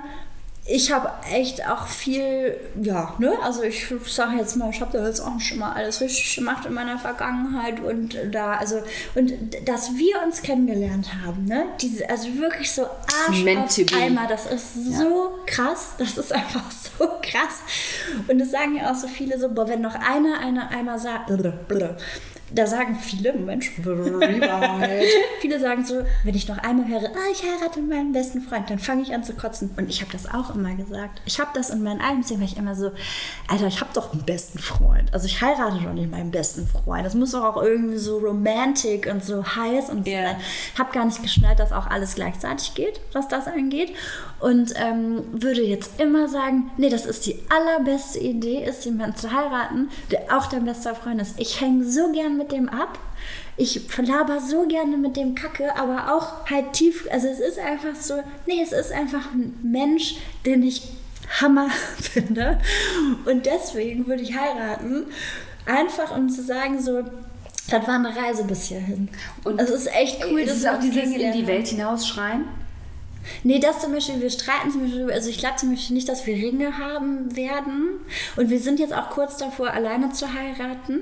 Also wirklich für uns, weil wir so gestresst sind. Eigentlich haben wir gesagt, wir heiraten A auch, weil es für uns nochmal, also wirklich einfach, das, da sage ich ganz klar Sozialisierung, Sozialisation, ich weiß manchmal gar nicht den Unterschied, ähm, ganz klar dieses Empfinden von, da machen wir jetzt nochmal was drauf, ja, irgendwie bedeutet das was. Ich glaube, uns als auch beides Scheidungskinder bedeutet das was, ne, wie du auch sagst, es gehört ja auch irgendwie dann Mut dazu. Ja, finde, total. also finde ich. Und deswegen kann ich sagen, für uns ist das irgendwie, also ich empfinde, dass, dass dieser Mensch mich heiraten möchte, finde ich ein krasses Commitment und von mir finde ich es auch echt krass. Mhm. Also da musst du schon Mensch sein, dass ich heiraten will. Also holla, ne? Holla die Waldfee habe ich neulich bei Bill und Tom gehört, ist auch so ein Boomer-Spruch. Sagen auch nur Leute in unserem Alter, obwohl wir eigentlich gar keine Boomer sind. Ne? Wir Nee. sind ja eigentlich zu jung, aber ich fühle mich manchmal wie Ich sag, ein sel ja, ich sag selten Holla die Waldfee. Aber äh, auch eine, eine wichtige Frage, die, wie ich finde, bleibst du denn, äh, behältst du deinen Nachnamen? Ja, klar. Also das ist zum Beispiel was, das gette ich nicht. Ich gette Mm, ja, das nee. nicht, das habe ich von meiner, das habe ich übernommen. Also ich übernehme oft Sprache von Menschen, mit denen ich viel abhänge. Das habe ich von einer Freundin übernommen. Die sagt es immer und mein Freund findet es echt nervig, dass ich es, aber ich gette es nicht. Ja. Um es nochmal zu wiederholen. Ich habe, glaube ich, ich glaube 90 Prozent oder so, ne, weiß ich jetzt gerade gar nicht. Aber ich glaube Übernehmen den äh, Namen des Mannes. des Mannes. Ja. Und das bin, da bin ich zum Beispiel, da stehe ich auf dem Schlauch. Das check ich nicht. Das ist krass, ne? Äh, und dann check ich es doch. Ich habe seit 76 darf man erst seinen eigenen Namen behalten und seit 94 darf der Partner den Namen der Frau erst annehmen. Ja, hab ich Also auch es ist so. Hast du gut recherchiert. Danke, danke. Nee, und das finde ich aber crazy, weil, und dann komme ich aber wieder zu dem Punkt, jetzt, wenn du mich dann so explizit danach fragst, bin ich so, ja, da bin, bin ich wieder das Trennungskind, so, und Patchwork-Kind ja auch selber, also meine beiden Schwestern sind meine Halbschwestern. Und ich fand das immer so scheiße, dass meine Mutter so, weiß ich nicht, Entschuldigungen für die Schule mit einem anderen Namen unterschrieben. Meine Mutter Echt? Heißt ja ich nicht überhaupt nicht studi- Aber ich fand ich so kacke und dann sitzt so, ja, jetzt so mega Rich Kid mäßig, aber so Skiurlaub und dann Skifahren gehen und dann wird man halt so nach Nachnamen eingeteilt in irgendwelchen Gruppen, ne? Und dann war ich, bin ich halt am anderen Ende von meinen Schwestern Nein. und hab halt immer einen anderen Nachnamen und die check, also so Leute, die halt Ja. so festgefahren sind, Ja. war natürlich, ich bin jetzt 35, war auch wahrscheinlich damals noch seltener Das heißt, deine Fall. Mutter hat den Namen des neuen Partners angenommen. Ja. Ja. Ja. Und deswegen heißen deine Schwestern anders. Genau. Ja, ist bei mir auch so. Meine Mutter Und- hat nochmal geheiratet, ein Kind gekriegt. Und da bist du zum. Beispiel locker easy. Und für mich, ich weiß nicht, ob es mir je aufgefallen Das ist ja bei wäre. mir heute auch äh, äh, Status quo. Also meine Kinder haben den Nachnamen meines äh, Partners. Und da hätte ich dir damals den Kopf für abreißen Ja, können. da war ich noch musste nicht so weit. diplomatisch bleiben. Nee, aber du ich musstest nicht diplomatisch nee, bleiben. Ich Nee, musste, jetzt hörst du mal auf. Nein, Nein. Ich musste diplomatisch bleiben. Ich konnte dir doch nicht sagen, sag mal, hat dir einer in den Kopf Doch, gepackt, natürlich. Alter? Ich möchte bitte, natürlich. Also jetzt mal ganz ehrlich, das musst du mir versprechen für die Zukunft. Du musst deine Gedanken gerne respektvoll, Man muss aber auch mit mir empathisch teilen. bleiben. Ja, du kannst ja empathisch bleiben. Du kannst deine Kritik oder deine Bedenken doch bitte äußern. Ja, aber du hattest mir damals ein Argument gesagt, das ist jetzt, glaube ich, zu privat. Und da habe ich dann meine Klappe gehalten. Das habe ich dann verstanden. Nee, ich kann das ja ganz kurz, ganz, Ja. ganz kurz erläutern. Äh, mein, mein Nachname hatte für mich keine große Bedeutung, weil ich mit der Familie meines Vaters nichts zu tun hatte. Eher im Negativbereich. Nicht, dass das jetzt einer Ähm, hört, Sarah. Nein, das wissen die ja. Also das ist ja jetzt für die jetzt keine Verwunderung. Na ja, So. doch, aber das auszusprechen ist noch mal was anderes. Ja gut, aber da müssen sie auch mit klarkommen. Das finde ich gerne bei ein mir melden. geiles Thema, wie man so mit Familien, Entschuldigung, jetzt über unterbreche ich Mm, nee, ganz kurz, aber das finde ich absolut interessant. In unserem Alter brechen total viele mit ihren Müttern Ja. oder mit ihren äh, Familien, weil man auf einmal keinen Bock mehr auf Fake hat und auf so Pretenden und so Sachen nicht aufgearbeitet hat. Nein, total, aber ich würde hier, ich würde hier auch nicht sagen, was ich den Personen nicht ins Gesicht sagen würde. Also deswegen so. Und das änderte sich tatsächlich alles schlagartig mit dem Tod meines Vaters, dass der Nachname für mich so eine immense Bedeutung bekommen hat, weil ich darüber auch so ein Stück weit die Connection zu meinem Vater behalten Ja. habe. Und auch tatsächlich mit der einen Seite äh, äh, meines, also mit der einen Familienseite meines Vaters, mit seinem einen Bruder, super gebondet habe. Es war für mich eine ganz wichtige Person in diesem ganzen Prozess. Und seitdem ist so, ich trage jetzt zum Beispiel auch, und das ist ja auch total streitbar, äh, den Familienring, aka Siegelring, den sie sich irgendwann mal selber gemacht haben. Das ist für mich wirklich ein Familienzeichen. Musst du aufpassen, dass du nicht in der Keim mit dem Ei beworfen wirst. Ja, ja, zu Recht vielleicht Ja. auch, aber ähm, das ist für mich ein Familienring, der für mich eine Bedeutung hat, weil es eine Connection zu meinem Vater ist und ihm seine Familie auch total wichtig war. Und seit dem Tag an praktisch, oder in dem, in dem Zeitraum war es mir total wichtig, meinen Namen auf jeden Fall zu behalten, weil ich bleibe ja ich. Ja. Das fiel mir aber in dem Moment erst wie Schuppen vor den Augen. Vorher war das so, nein, habe ich nichts mit zu tun, ciao. Meine Tochter war aber vorher geboren und weil ich immer gesagt habe, wenn wir mal heiraten, nehme ich auch den Namen meines Partners an. Hast du auch gesagt? Ja, weil ich Ach, das war der Hintergrund. Ja, genau, weil ich keine Verbindung zu der Seite, zu der väterlichen Aber Seite, also zu meinem Vater klar, schon, aber nicht zur Familie. Entschuldigung, es war für dich klar, dass ihr gleich heißen sollt dann. Genau, ich hätte den Namen von meinem. Partner angenommen, weil ich die Verbindung zu meiner äh, Familie väterlicherseits verloren hatte. Ja, aber trotzdem ist es ja dein Name und du warst ja schon zu dem Zeitpunkt Ja, der Geburt total. deiner Tochter du. Total. Und das, dann bist du ja aber quasi auch automatisch davon ausgegangen, dass ihr einen Namen haben. Genau. Und da kommen wir wieder zu einem Punkt, da, da komme ich nämlich jetzt auch in die Patrouille, ne? weil meine Kinder heißen beide wie ich. Ja, Mein Partner heißt anders. ja. Ähm, und dadurch, dass ich das damals als Kind so kacke fand, das ist dann ja sehr persönlich, weil es aber die Momente gab, in denen es kacke war, weil mich dann jemand gefragt hat, hä? Ist das, wer hat das Ja. unterschrieben oder keiner? Ne? So? Habe ich ja gar nicht verstanden früher als Kind. Ähm, habe ich dieses so, nein, meine Kinder heißen wie ich, Ja. kommt mir gar nicht in die Tüte, dass sie nicht so heißen wie ich. Ist in der gleichberechtigten Beziehung natürlich dann aber schwierig, wenn der Partner auch so denken würde. Genau, und Ja. das ist nämlich jetzt nämlich unser Ja. Ding, weil der Partner natürlich auch sagt so, "Hö, ja, fände ich aber auch gut, wenn meine Kinder so heißen wie ich, Ja, ne? Weil der findet das auch scheiße, weil er geht zum Beispiel immer zum, zur Kinderärztin und so und hat dann auf der anderen Seite den, äh, den Hassel. Doppelnamen kommen für ihn gar nicht in Mhm. Frage, findet er ganz furchtbar, wo ich sage, das hast du auch schon wieder gelernt, dieses Frauen mit Doppelnamen sind so kompliziert. Finde ich, total, finde ich total die valide, äh, äh, nachvollziehbare Genau. Lösung. Dann habe ich gedacht, ja, dann nehme ich einen Doppelnamen. Dann war aber so, ja, nee, gut, aber dann heißen meine Kinder ja trotzdem nicht so wie der Papa. Und da kommen wir jetzt an den Punkt. Wieso haben wir das Bedürfnis, und ich habe das ein bisschen, dass wir alle gleich, also gut, wieso haben wir das Bedürfnis, dass wir alle gleich heißen? Ich habe es ja gerade eben erklärt. Trotzdem müsste man ja ähm, gelernt haben, und da kommen wir zu meinem nächsten Punkt, dass es scheißegal ist. Und da ist jetzt zum Beispiel bei der Ehe auch ein Punkt, da, da verknotet sich dann mein Hirn schon wieder.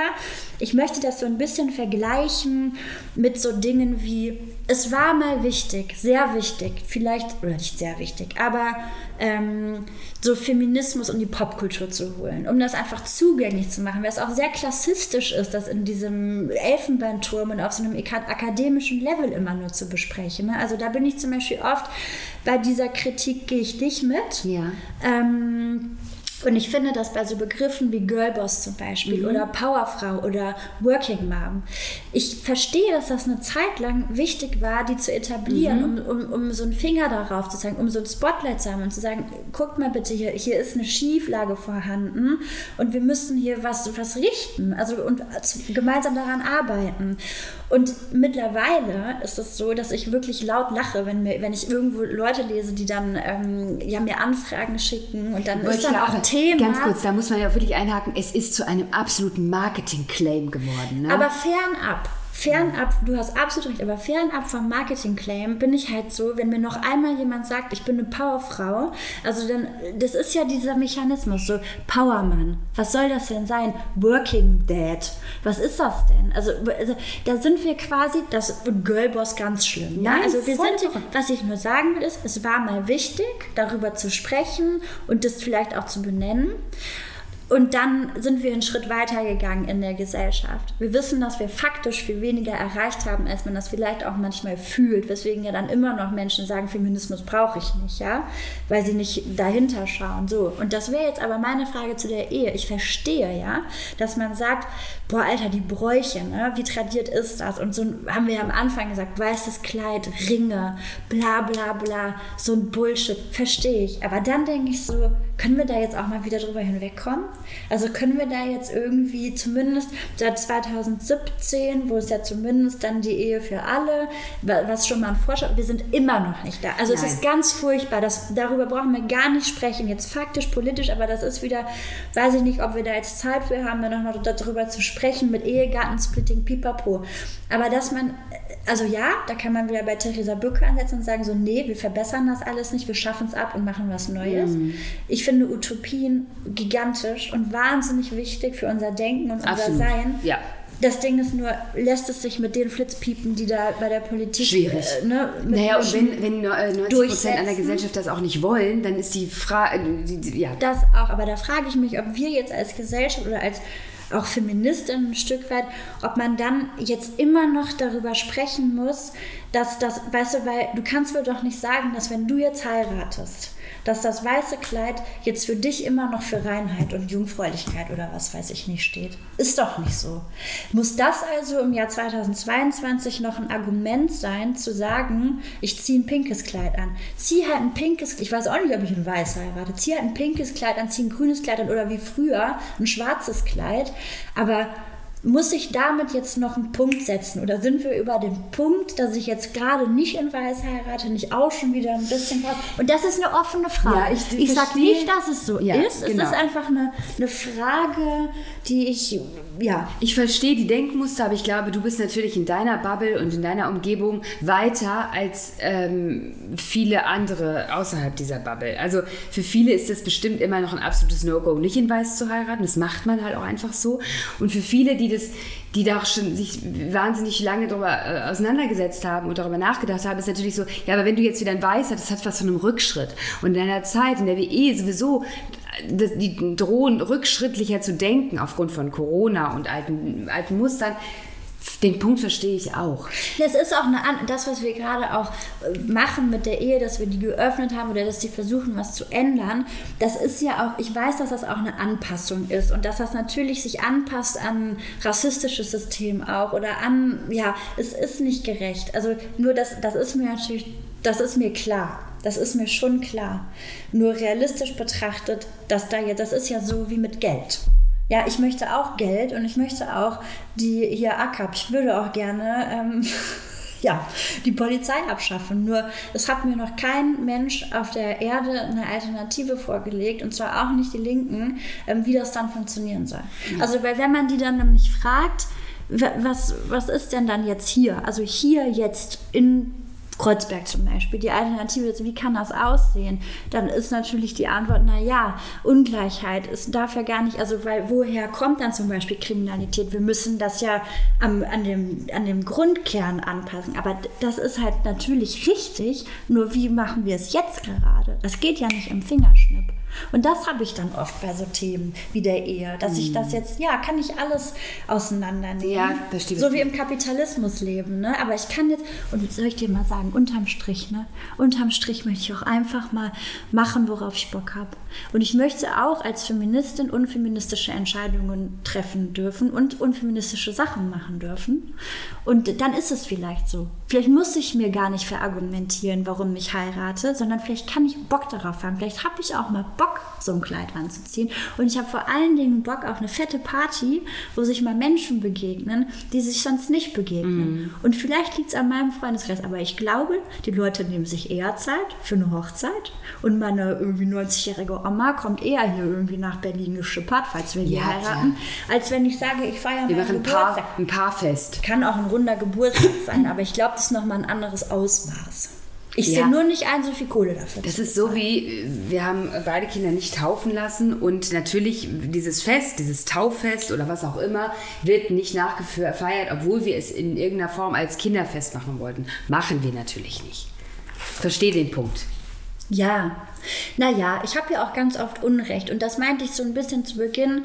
Dass ich bin, du hörst ja selber, ich bin da Fähnchen im Wind. Ich bin auch, so, total. ja, aber es ist doch cool zu heiraten. Nee, es ist aber auch scheiße sein und dann finde ich es heute doof und morgen gut und ich verstehe alle Seiten und Argumente und besser wäre vielleicht, wir hätten es nie gelernt und es wäre gar kein Thema, auch wenn überhaupt Naja, bei mir überwiegt langsam natürlich so ein Stück weit dieser, dieser Absicherungspunkt. Ne? Das ist so, also auch gerade Aber das kannst du Vorfall- doch auch so mit Verträgen, oder nicht? Ja, bestimmt, klar. Also Erbschaftsfolgen und so weiter und so fort heute nicht. Also es gibt viele Privilegien Aber in das Ehe. kannst du doch in deinem Testament, oder nicht? Das gibt es noch mal im Testament, aber dann muss die Person, die erbt, ich meine, so viel ist es auch nicht zu erben, aber der hat natürlich einen viel höheren Erbschaftssteuersatz. Also EhepartnerInnen äh, können, Aber glaub das sehe ich ja eh, glaube ich, ein bisschen anders als du. Bei so geschenktem Geld bin ich so, mach da ruhig 90 du, Prozent absolut Steuern natürlich, drauf. aber es ist die Frage, ob man jetzt im Einzelfall ein Statut setzen muss. Mhm. Also dass das ganze Konstrukt Erben und so weiter und so fort auch absolut streitbar Ja. Ist. Definitiv, aber das ist jetzt gerade ein anderes Thema, weil Ja, darum geht es ja. gerade nicht und Ja. ich bin jetzt gerade Nutznießerin oder eben Nee, nicht ich- von diesem Konstrukt. Voll, ich frage mich nur aber, dass der. Also, weil jeder hat ja seine eigenen Gründe zu heiraten. Ich weiß tatsächlich nur nicht. Also, weil, also in dem Fall jetzt, wo, man, wo es ja nicht so ein krasses Ungleichgewicht zu deinem Nachteil ist, was das Einkommen betrifft, ob nicht die Sachen, die du ansprichst, auch relativ einfach über andere Verträge. Naja, also das ist eine Frage, ne? klar, weil mich also das natürlich auch interessiert. Witwenrente würde mein Partner nicht bekommen.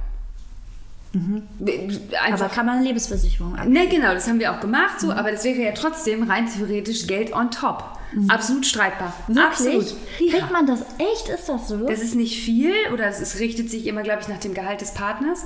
Aber das ist so, wie die Kinder Waisenrente kriegen würde, oder halt Waisenrente vielmehr.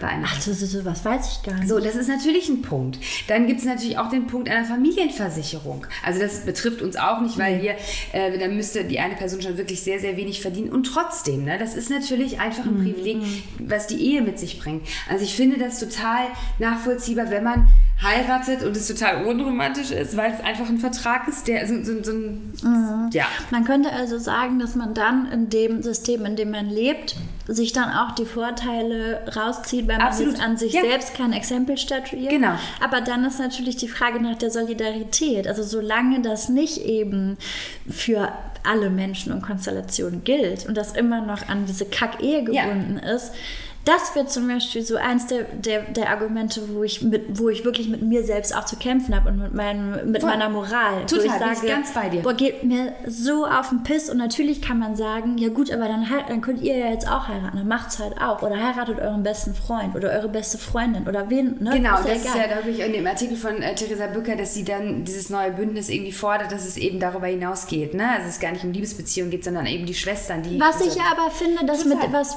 dieser Gedanke der Verantwortungsgemeinschaft, deswegen finde ich den ja auch so spannend. aber und das, was du eben gesagt hast, weiß, muss ich jetzt, muss ich jetzt mit meiner Entscheidung ein Statut setzen? Weiß ich nicht.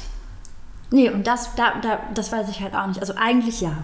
Ja, Eigentlich ja? ja, aber da käme man wahrscheinlich, äh, was so Solidarität angeht, also ich weiß nicht, ob es ein Fass ohne Boden ist. Mm. Und dann muss man ja auch sagen, ist ja trotzdem auch schon wieder so etwas, womit man, wo man aufpassen muss, dass man sich nicht damit schmückt. Also dass man nicht dann rumgeht und sagt, also ich heirate nicht, weil ich bin hier die solidarische Person und mm. denke an die anderen, weil es gibt, glaube ich, ganz viele Leute, die das nämlich nicht immer frei entscheiden durften, wie zum Beispiel ja auch deine, deine besten Freunde, die dann gesagt haben, so, und jetzt heiraten. Genau.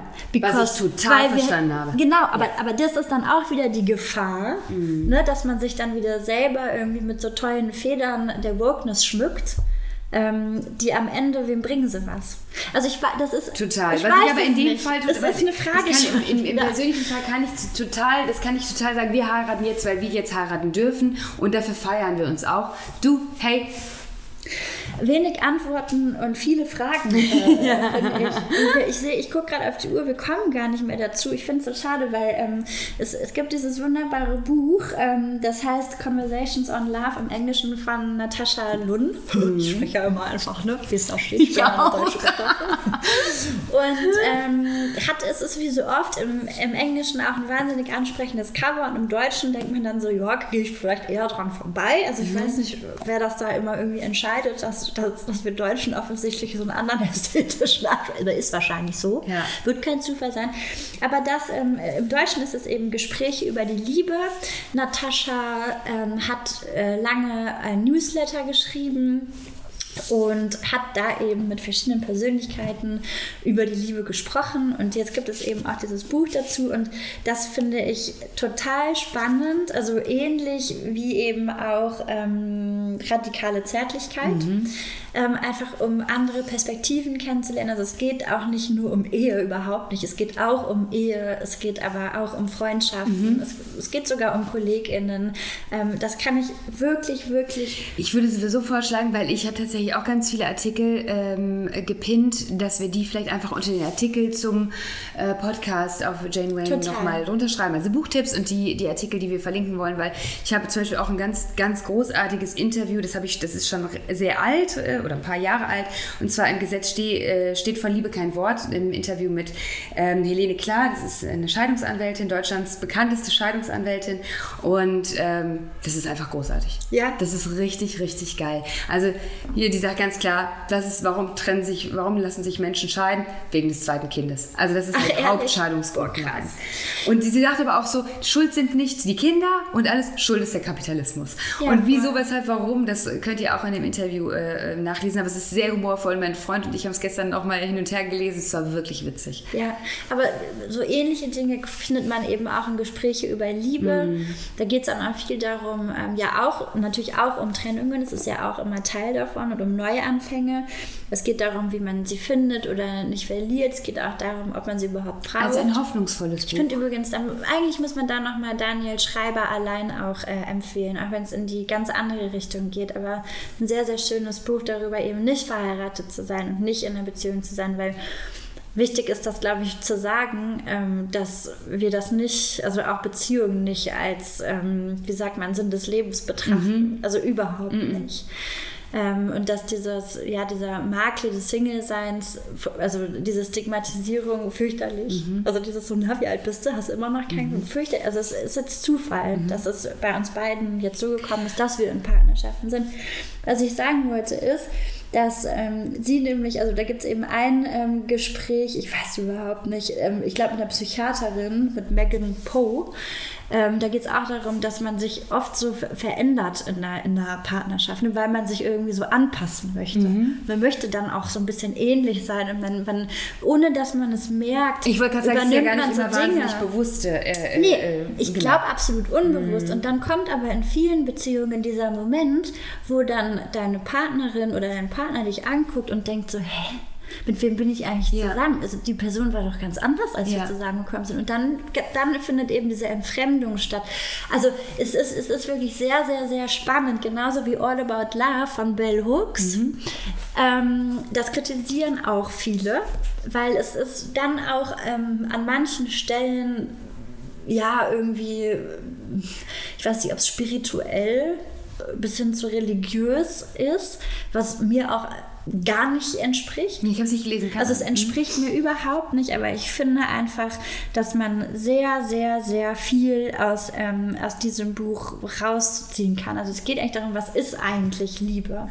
Und ähm, ja, das, ohne jetzt wieder darüber zu sprechen, möchte ich das auch noch. Das sind so die beiden Bücher aus der letzten Zeit. Nee, das gar nicht. Also All About Love ist wirklich schon, ist schon alt. Ich weiß gar nicht, wann, wann es rausgebracht wurde, aber es ist erst, glaube ich, ein, zwei Jahre her, dass ich es dass ich's gelesen habe. Und eben das andere, die beiden Bücher würde ich jetzt nochmal mitnehmen mit Daniel Schreiber und Radikale Zärtlichkeit. Und bevor wir zu deinem Rezept kommen, weil es geht ja auch um Pasta in Ach, unserem Podcast, ja. ne? ich muss da immer wieder dran erinnern, habe ich noch eine Sache und zwar, die betrifft die Namenssache, äh, dass ich irgendwann, weil meine Freundin hat mir gesagt, sie möchte den Namen ihres Partners annehmen, äh, weil ihre Tochter immer das nicht versteht, dass ihre Mutter den Namen einen anderen Namen hat und das irgendwie total doof findet und ganz schwierig und zugehörig. Die Tochter hat ein Zugehör- Zugehörigkeitsproblem. Und dann habe ich meine Tochter gefragt, die ja eben einen anderen Nachnamen hat als ich und meinte so, Wilma, ist das für dich doof, dass ich anders heiße im Nachnamen? Und will meine Tochter mich angucken, hä? Warum soll das für mich doof sein? Nee, gut. Hat Frage beendet. Also es ist, es ist nicht für jedes Kind, ne? Also du hast auch von deiner Erfahrung erzählt, dass es für dich auch doof war. Für mich war es doof und Genau. ich habe tatsächlich auch meinen größeren Sohn äh, gefragt und er hat es komplett scheiße gefunden, wenn sein Bruder nicht so heißen würde wie er. Ich weiß nicht warum. Also ich glaube, das, glaub, das ist auch nochmal was anderes, aber Wilma hat, also meine Tochter hat kein Problem damit, dass, ich dass anders anders heißt. Ja, voll. Boah, ey, es ist so viel. Das meinte ich aber auch mit der Frage, kann man das überhaupt objektiv Nein, betrachten? total. Ich wollte das nur noch mal in den Raum werfen. Also kann dass- man, also WissenschaftlerInnen können das zum Beispiel, aber sind wir ja jetzt in dem. Nein, aber ich wollte nur, dass bei der einen oder anderen oder dem einen oder anderen von euch ähm, nicht jetzt irgendwie äh, Druck entsteht oder Nein, es ist, es ist es ist ganz individuell zu betrachten und das müsst ihr einfach tatsächlich selber entscheiden. Und es ist aber zum Beispiel für meine Tochter eben kein Problem, dass ich anders heiße. Finde ich schön zu hören. Und ich finde trotzdem zu sagen, ich heirate, obwohl ich Feministin bin, furchtbar. Und um nochmal kurz zu Powerfrau und ähm, Working Mom zurückzukommen, das ist so ein bisschen. Raketenbraut. Da, da, nee, das ist so ein bisschen wie so, ich mag Mode und habe trotzdem ein Hirn. Ja. Also ich möchte das nicht mehr 2022. Also ich möchte dann eher sagen, ich bin Feministin und ich heirate. Und die Gründe dafür sind eben facettenreich und vielleicht auch Banane. Aber ich kann ja auch, ich kann ja auch als Mensch fehlbar sein. Ich möchte mich in dieser Gesellschaft, in der ich mich befinde, in der so vieles, was wir tun, falsch ist, muss man einfach so sagen. Also und auch wirklich moralisch verwerflich. Also schon alleine jetzt ähm, mit diesem Laptop hier zu sitzen, mit den Chips da drin. Also nur, nur ist es jetzt absoluter Whataboutism, aber ich möchte auch mal was machen, was mir einfach nur Seelenfrieden gibt oder Bock macht. Ja. Ähm, das auf der einen Seite und was, was ich zum Beispiel bei mir auch reflektieren konnte in der Vergangenheit, war diese wahnsinnige Pick-Me-Girl-Attitüde. Ich weiß nicht, ob das allen ein Begriff ist, die zuhören. Ähm, dann, ich mache es ganz, ganz kurz. Es ist zum Beispiel dieses so, also ich bin ja nicht so kompliziert wie die anderen Mädchen. Und ich war ganz krass so, ne? Als Jugendliche war ich so, Weiß ich, ja. also ich kann, ich habe nur Jungsfreunde fast, äh, weil ich bin halt nicht Und so tussig.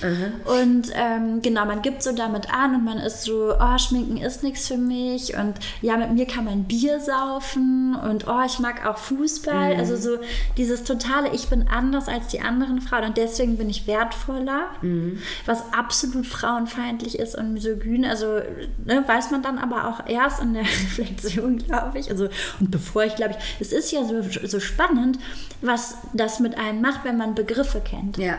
Zum Beispiel sexuelle Belästigung, das ist jetzt mal ein Schleif. Mit diesem Begriff, den gibt es, äh, glaube ich, erst seit Ende der 50er Jahre. Und bevor es diesen Begriff sexuelle Belästigung gab, ähm, konnte man überhaupt nicht drüber sprechen, weil dann stand man da und hat gesagt, also ja, mein Chef, der hat mich halt so angeguckt und der hat irgendwie mich so berührt und alle waren so, ja, was ist denn das Problem? Was, was ist denn hier ab? Und dann, ich, da, da sind wir wieder beim nicht vorhandenen Name-Dropping.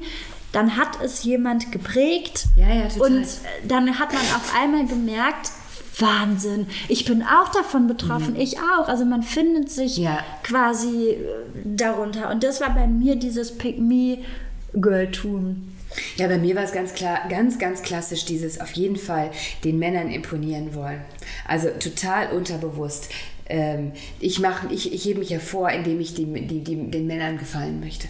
Total. Und, und da muss man, finde ich, aber auch bei diesem Heiratsthema aufpassen. Also wenn man sich nicht wirklich damit beschäftigt hat und dann diese Argumente in der, in der Hand hat, die dann ähm, ja viele äh, dann tatsächlich faktisch in den, äh, also aufschreiben auch, die, die wertvolle Artikel ähm, veröffentlicht haben, oder eben nicht einfach persönlich sagen, ich habe keinen Bock oder ich finde es halt scheiße aus den Gründen, aber ich finde schon, dass man aufpassen muss, nicht zu sagen so, also ich finde heiraten total doof, also ich brauche das nicht sondern mhm. immer so empathisch zu bleiben, auch für die andere Voll. Perspektive. Und das sage ich jetzt wirklich nicht, weil ich mittlerweile mich gewandelt habe, sondern ich sage es, weil ich genau die Person war. Mhm. Also Entschuldigung, aber wenn ich meinen Mann markieren muss mit einem Ring, da kann ja schon was nicht, also so, ne? Also das ist halt wirklich, aber ja, also ich habe das, ich saß da und war immer so, warum machen die das? Wieso tragen die denn Ringe? Das ist doch kein Hund, das ist doch, das ist doch, ich bin doch eine Person, ne? Und jetzt habe ich halt einen Verlobungsring. Wenn mir dann jemand einen Diamant schenkt, dann werde ich dann auch, da ist meine Moral dehnbar. also, ja, nee, aber das, boah, ey, das ist aber, da sind wir wieder beim sanfter werden, ne? Wenn man dann auch irgendwann ein Alter erreicht, wo man merkt, wie kacke man auch selber ist oft und wie auch ähm, ja, formbar, dann wird man auch mit anderen irgendwie nachgiebiger. Lebe ich nicht nachgiebiger. Was, wie heißt das denn? Ich glaube, das macht das Alter. Ja, manche werden auch ähm, so kranteliger. Absolut. Ich möchte jetzt trotzdem unbedingt, ich weiß, du möchtest weiterreden nee. und es ist total nachvollziehbar, aber A, äh, schabt dein Kind vor der Tür mhm. und B, ähm, reden wir schon zehn, sehr lange und C, möchte ich dein ähm, äh, Pasta-Rezept noch hören. Achso, oh ja, das Pasta-Rezept. Leute, ihr glaubt es nicht. Ich stelle heute nämlich ein, ähm, ja, quasi Vogue-Rezept vor ja. von ähm, Joanne Palmaro, okay. die wahrscheinlich auch wieder okay. überhaupt nicht so ausgesprochen wird. Äh, ist übrigens kein Problem bei ähm, so Namen, die jetzt, ne, so französische Namen oder weiß ich nicht, ähm, italienische Namen, das ist kein Problem. Man sollte aber ähm, äh, aufgrund von Diskriminierung und Rassismus sich die Mühe machen, dann bei anderen Namen schon zu gucken, wie die ausgesprochen ja. werden. Also bla, das ist jetzt auch nochmal ein anderes Thema. Ich wollte nur sagen, I know, da bin ich jetzt aber eine absolute Flasche, was das angeht. Und zwar möchte ich euch meine Lieblings-Zitronenpasta mitgeben. Die ist wirklich toll und ähm, viele von euch wissen ja, dass ich überhaupt nicht kochen kann und eigentlich auch nicht richtig kochen mag. Das wird sich wahrscheinlich auch vielleicht irgendwann mal ändern, weil sich so vieles bei mir ändert, aber ich habe, das ist mir Stress. Ich habe da keine Nerven zu. Ich kann mich auch nicht so lange konzentrieren und das ist mir so Frimmelsarbeit. Aber das geht wirklich ganz einfach. Ihr raspelt ein komplettes Parmesan-Dreieck. Ja? Ihr okay. raspelt das weg und lasst so richtig alles raus, was in eurem Körper schmuggelt. Das ist scheißegal. Okay. Das ist scheißegal, ja. das verläuft, ja. So, dann müsst ihr so einen Abrieb von Zitronen, Abrieb, für alle, die es nicht wissen, der Abrieb von einer Zitrone ist, wenn ihr so hauchdünn so schmürgelt draußen mit so einem, sag doch mal, Hobel, an der Zitrone. Wo, also damit, womit ihr euren Parmesan klein genau. habt. Könnt ihr mit der Zitrone Eine machen. Zitrone? Nee, äh, von vier bis fünf Zitronen. Für wie viele Personen kochen wir? Ja, so sagen wir mal vier. Eine. Also, nee, ich sag mal so vier. Ja. Ich esse ja viel. Also, ja. meine Familie frisst ja das Doppelte von deiner. Ja. Ähm, ähm, kleiner Schwank, wir waren mal bei Sarah zum Essen eingeladen, da gab es ähm, Fischstäbchen und irgendwas und dann haben wir alle, meine Familie und ich, wir haben alle Panik bekommen, als wir die Portionen gesehen haben und haben Sarah dann dazu getrieben, also vegetarische Fischstäbchen, dazu getrieben, bitte noch eine komplette Packung aufzumachen, weil wir wären so, wie, so, wie kann man denn nur drei Fischstäbchen pro Person verteilen? Das macht natürlich auch, also wir haben eine sehr unterschiedliche Essverhalten. Ich frage mich immer, wie Sarah überhaupt satt wird. Ähm, so, aber man soll ja auch nicht über das Essverhalten von anderen Personen sprechen. Wir können das jetzt, weil wir uns so lange kennen. Ja, ja? Und wir wissen, dass das kein Wunderpunkt ist. Nein. So, wir waren jetzt bei dem Zitronenabrieb ja, stehen geblieben. Fünf Zitronen. Also vielleicht reicht es auch für mehr Personen in meiner Familie nicht. Ähm, und dann aus diesen abgeriebenen ähm, Zitronen aber auch dann den Saft fangen ja. und auspressen. Ja. Also ihr presst ihn ja und fangt ihn wahrscheinlich gleichzeitig, wenn ihr eine Saftpresse habt. Ich Ganz habe keine wichtig, erst elektrische. reiben, dann pressen. Erst reiben, dann pressen. So, und dann müsst ihr mit reichlich Olivenöl und ein bisschen ähm, Knoblauch ähm, die Pfanne zum äh, Brutzeln bringen. Ja, also große Pfanne, große Pfanne. Da muss ja viel rein, wie so One-Pot-Pasta. Also am besten Wok oder eine richtig große Pfanne. Also Olivenöl, Ja. Knoblauch, rein damit. So. Dann macht er so ungefähr 90% des Zitri- äh, Zitronenabriebs da rein. Schmeißt da einfach da rein und lasst ihr dann mit 300 bis 400 Milliliter Sahne köcheln. Ja. So, und jetzt werden wir die einen schon wieder aufs Dach springen. Da können wir uns auch mit veganer Sahne machen. Klappt hervorragend. Großer Fan von Hafersahne? Ja, Hafersahne, klasse, so. Und ähm, ja, ich glaube, Original-Zitronenpasta ist natürlich saugesund und ohne Sahne. Ja. Da seid ihr bei mir an der absolut falschen Gibt auch keine Vollkornnudeln, nehme ich an. Nee, Ja. also da müsst ihr jetzt ein bisschen köcheln lassen. Nee, Vollkornnudeln, da kannst du mich bis in Taleberge mit. So. Dann müsst ihr den Zitronensaft, den ihr ja eben gepresst habt, dazu kippen. Ähm, ne? Also alles oder ein bisschen weniger, je nachdem. Also es ist, kommt dann auch ein bisschen drauf an, wie zitronig ihr es mögt. Ja. So. Ich wollte gerade, also nicht wie sauer ihr es mögt, es schmeckt ja nicht sauer am Ende, sondern wie Fruchtig. Zitronen. Ja, wie fruchtig ihr es wollt. So, dann den kompletten restlichen Parmesan, also den kompletten Parmesan hinzugeben und dann könnt ihr das schön mit so einem Kochlöffel so, so geschmeidig rühren, bis das alles so ein Schlons ist, ne? Das schmilzt dann so schön und ach, das wird so eine ganz tolle Masse so. Und dann müsst ihr schön 500 Gramm Pasta dazu schmeißen. Müsst ihr vorher kochen. Hätte ich jetzt zu Beginn sagen können, könnt ihr schon mal gleichzeitig aufsetzen, das Nudelwasser. Ja. Immer gut ist noch so, wenn die Nudeln gekocht sind, so einen Schlag Nudelwasser dazugeben, bindet. Ja. Also mache ich bei jeder Soße. Ja. Das ist richtig geil, dann wird das auch nochmal so Ja. schlonzig. Gibt es eigentlich den Begriff schlonzig oder ist das rheinländisch? Ich weiß es nicht, mir ist er natürlich sehr geläufig. Also schlonzig kann man sich ja auch Cremig. Ja, äh, genau. Die Pasta einfach dann dazu rühren, Mhm. die fertige. Rühren. Nee, rühren. Ja, und dann macht ihr das und also portionsweise auf Teller. Noch mal ein bisschen köcheln lassen mit der Pasta zusammen? Nee, also kommt jetzt darauf an. Das wäre ja dann nur, um es warm zu halten. Okay. Nicht, die man will es ja nicht schön, richtig schön in die Nudel rein, weißt Kannst du natürlich Ja, auch. ja, ja. Man kann bestimmt auch andere, also ich mache jetzt Spaghetti dazu. Würde ich auch machen, ja? ähm, machen natürlich auch andere anders. Und dann kann man noch je nach Gusto natürlich noch Grünzeug drüber schmeißen. Ne? ja. Ob das jetzt Petersilie ist, Ja, Rosmarin, was auch immer, Ba- Basilikum. Rosmarin. Also ich würde jetzt eher Basilikum. Ja, du bist schon wieder so experimentell. Ich würde Also da jetzt, ich würde da jetzt glatte Petersilie oder ähm, Auch gut, auch gut. oder, oder bei, nicht Balsamico, sondern Basilikum. So, und da kommt jetzt nämlich auch schon mein Kind. Wir haben nämlich gar nicht auf du geguckt. Hallo! Und wir nehmen es aber auch nicht wieder mit in die Aufnahme, sondern sagen schön. Genau, und guten Appetit! Guten Appetit. Tschüssi. Tschüss.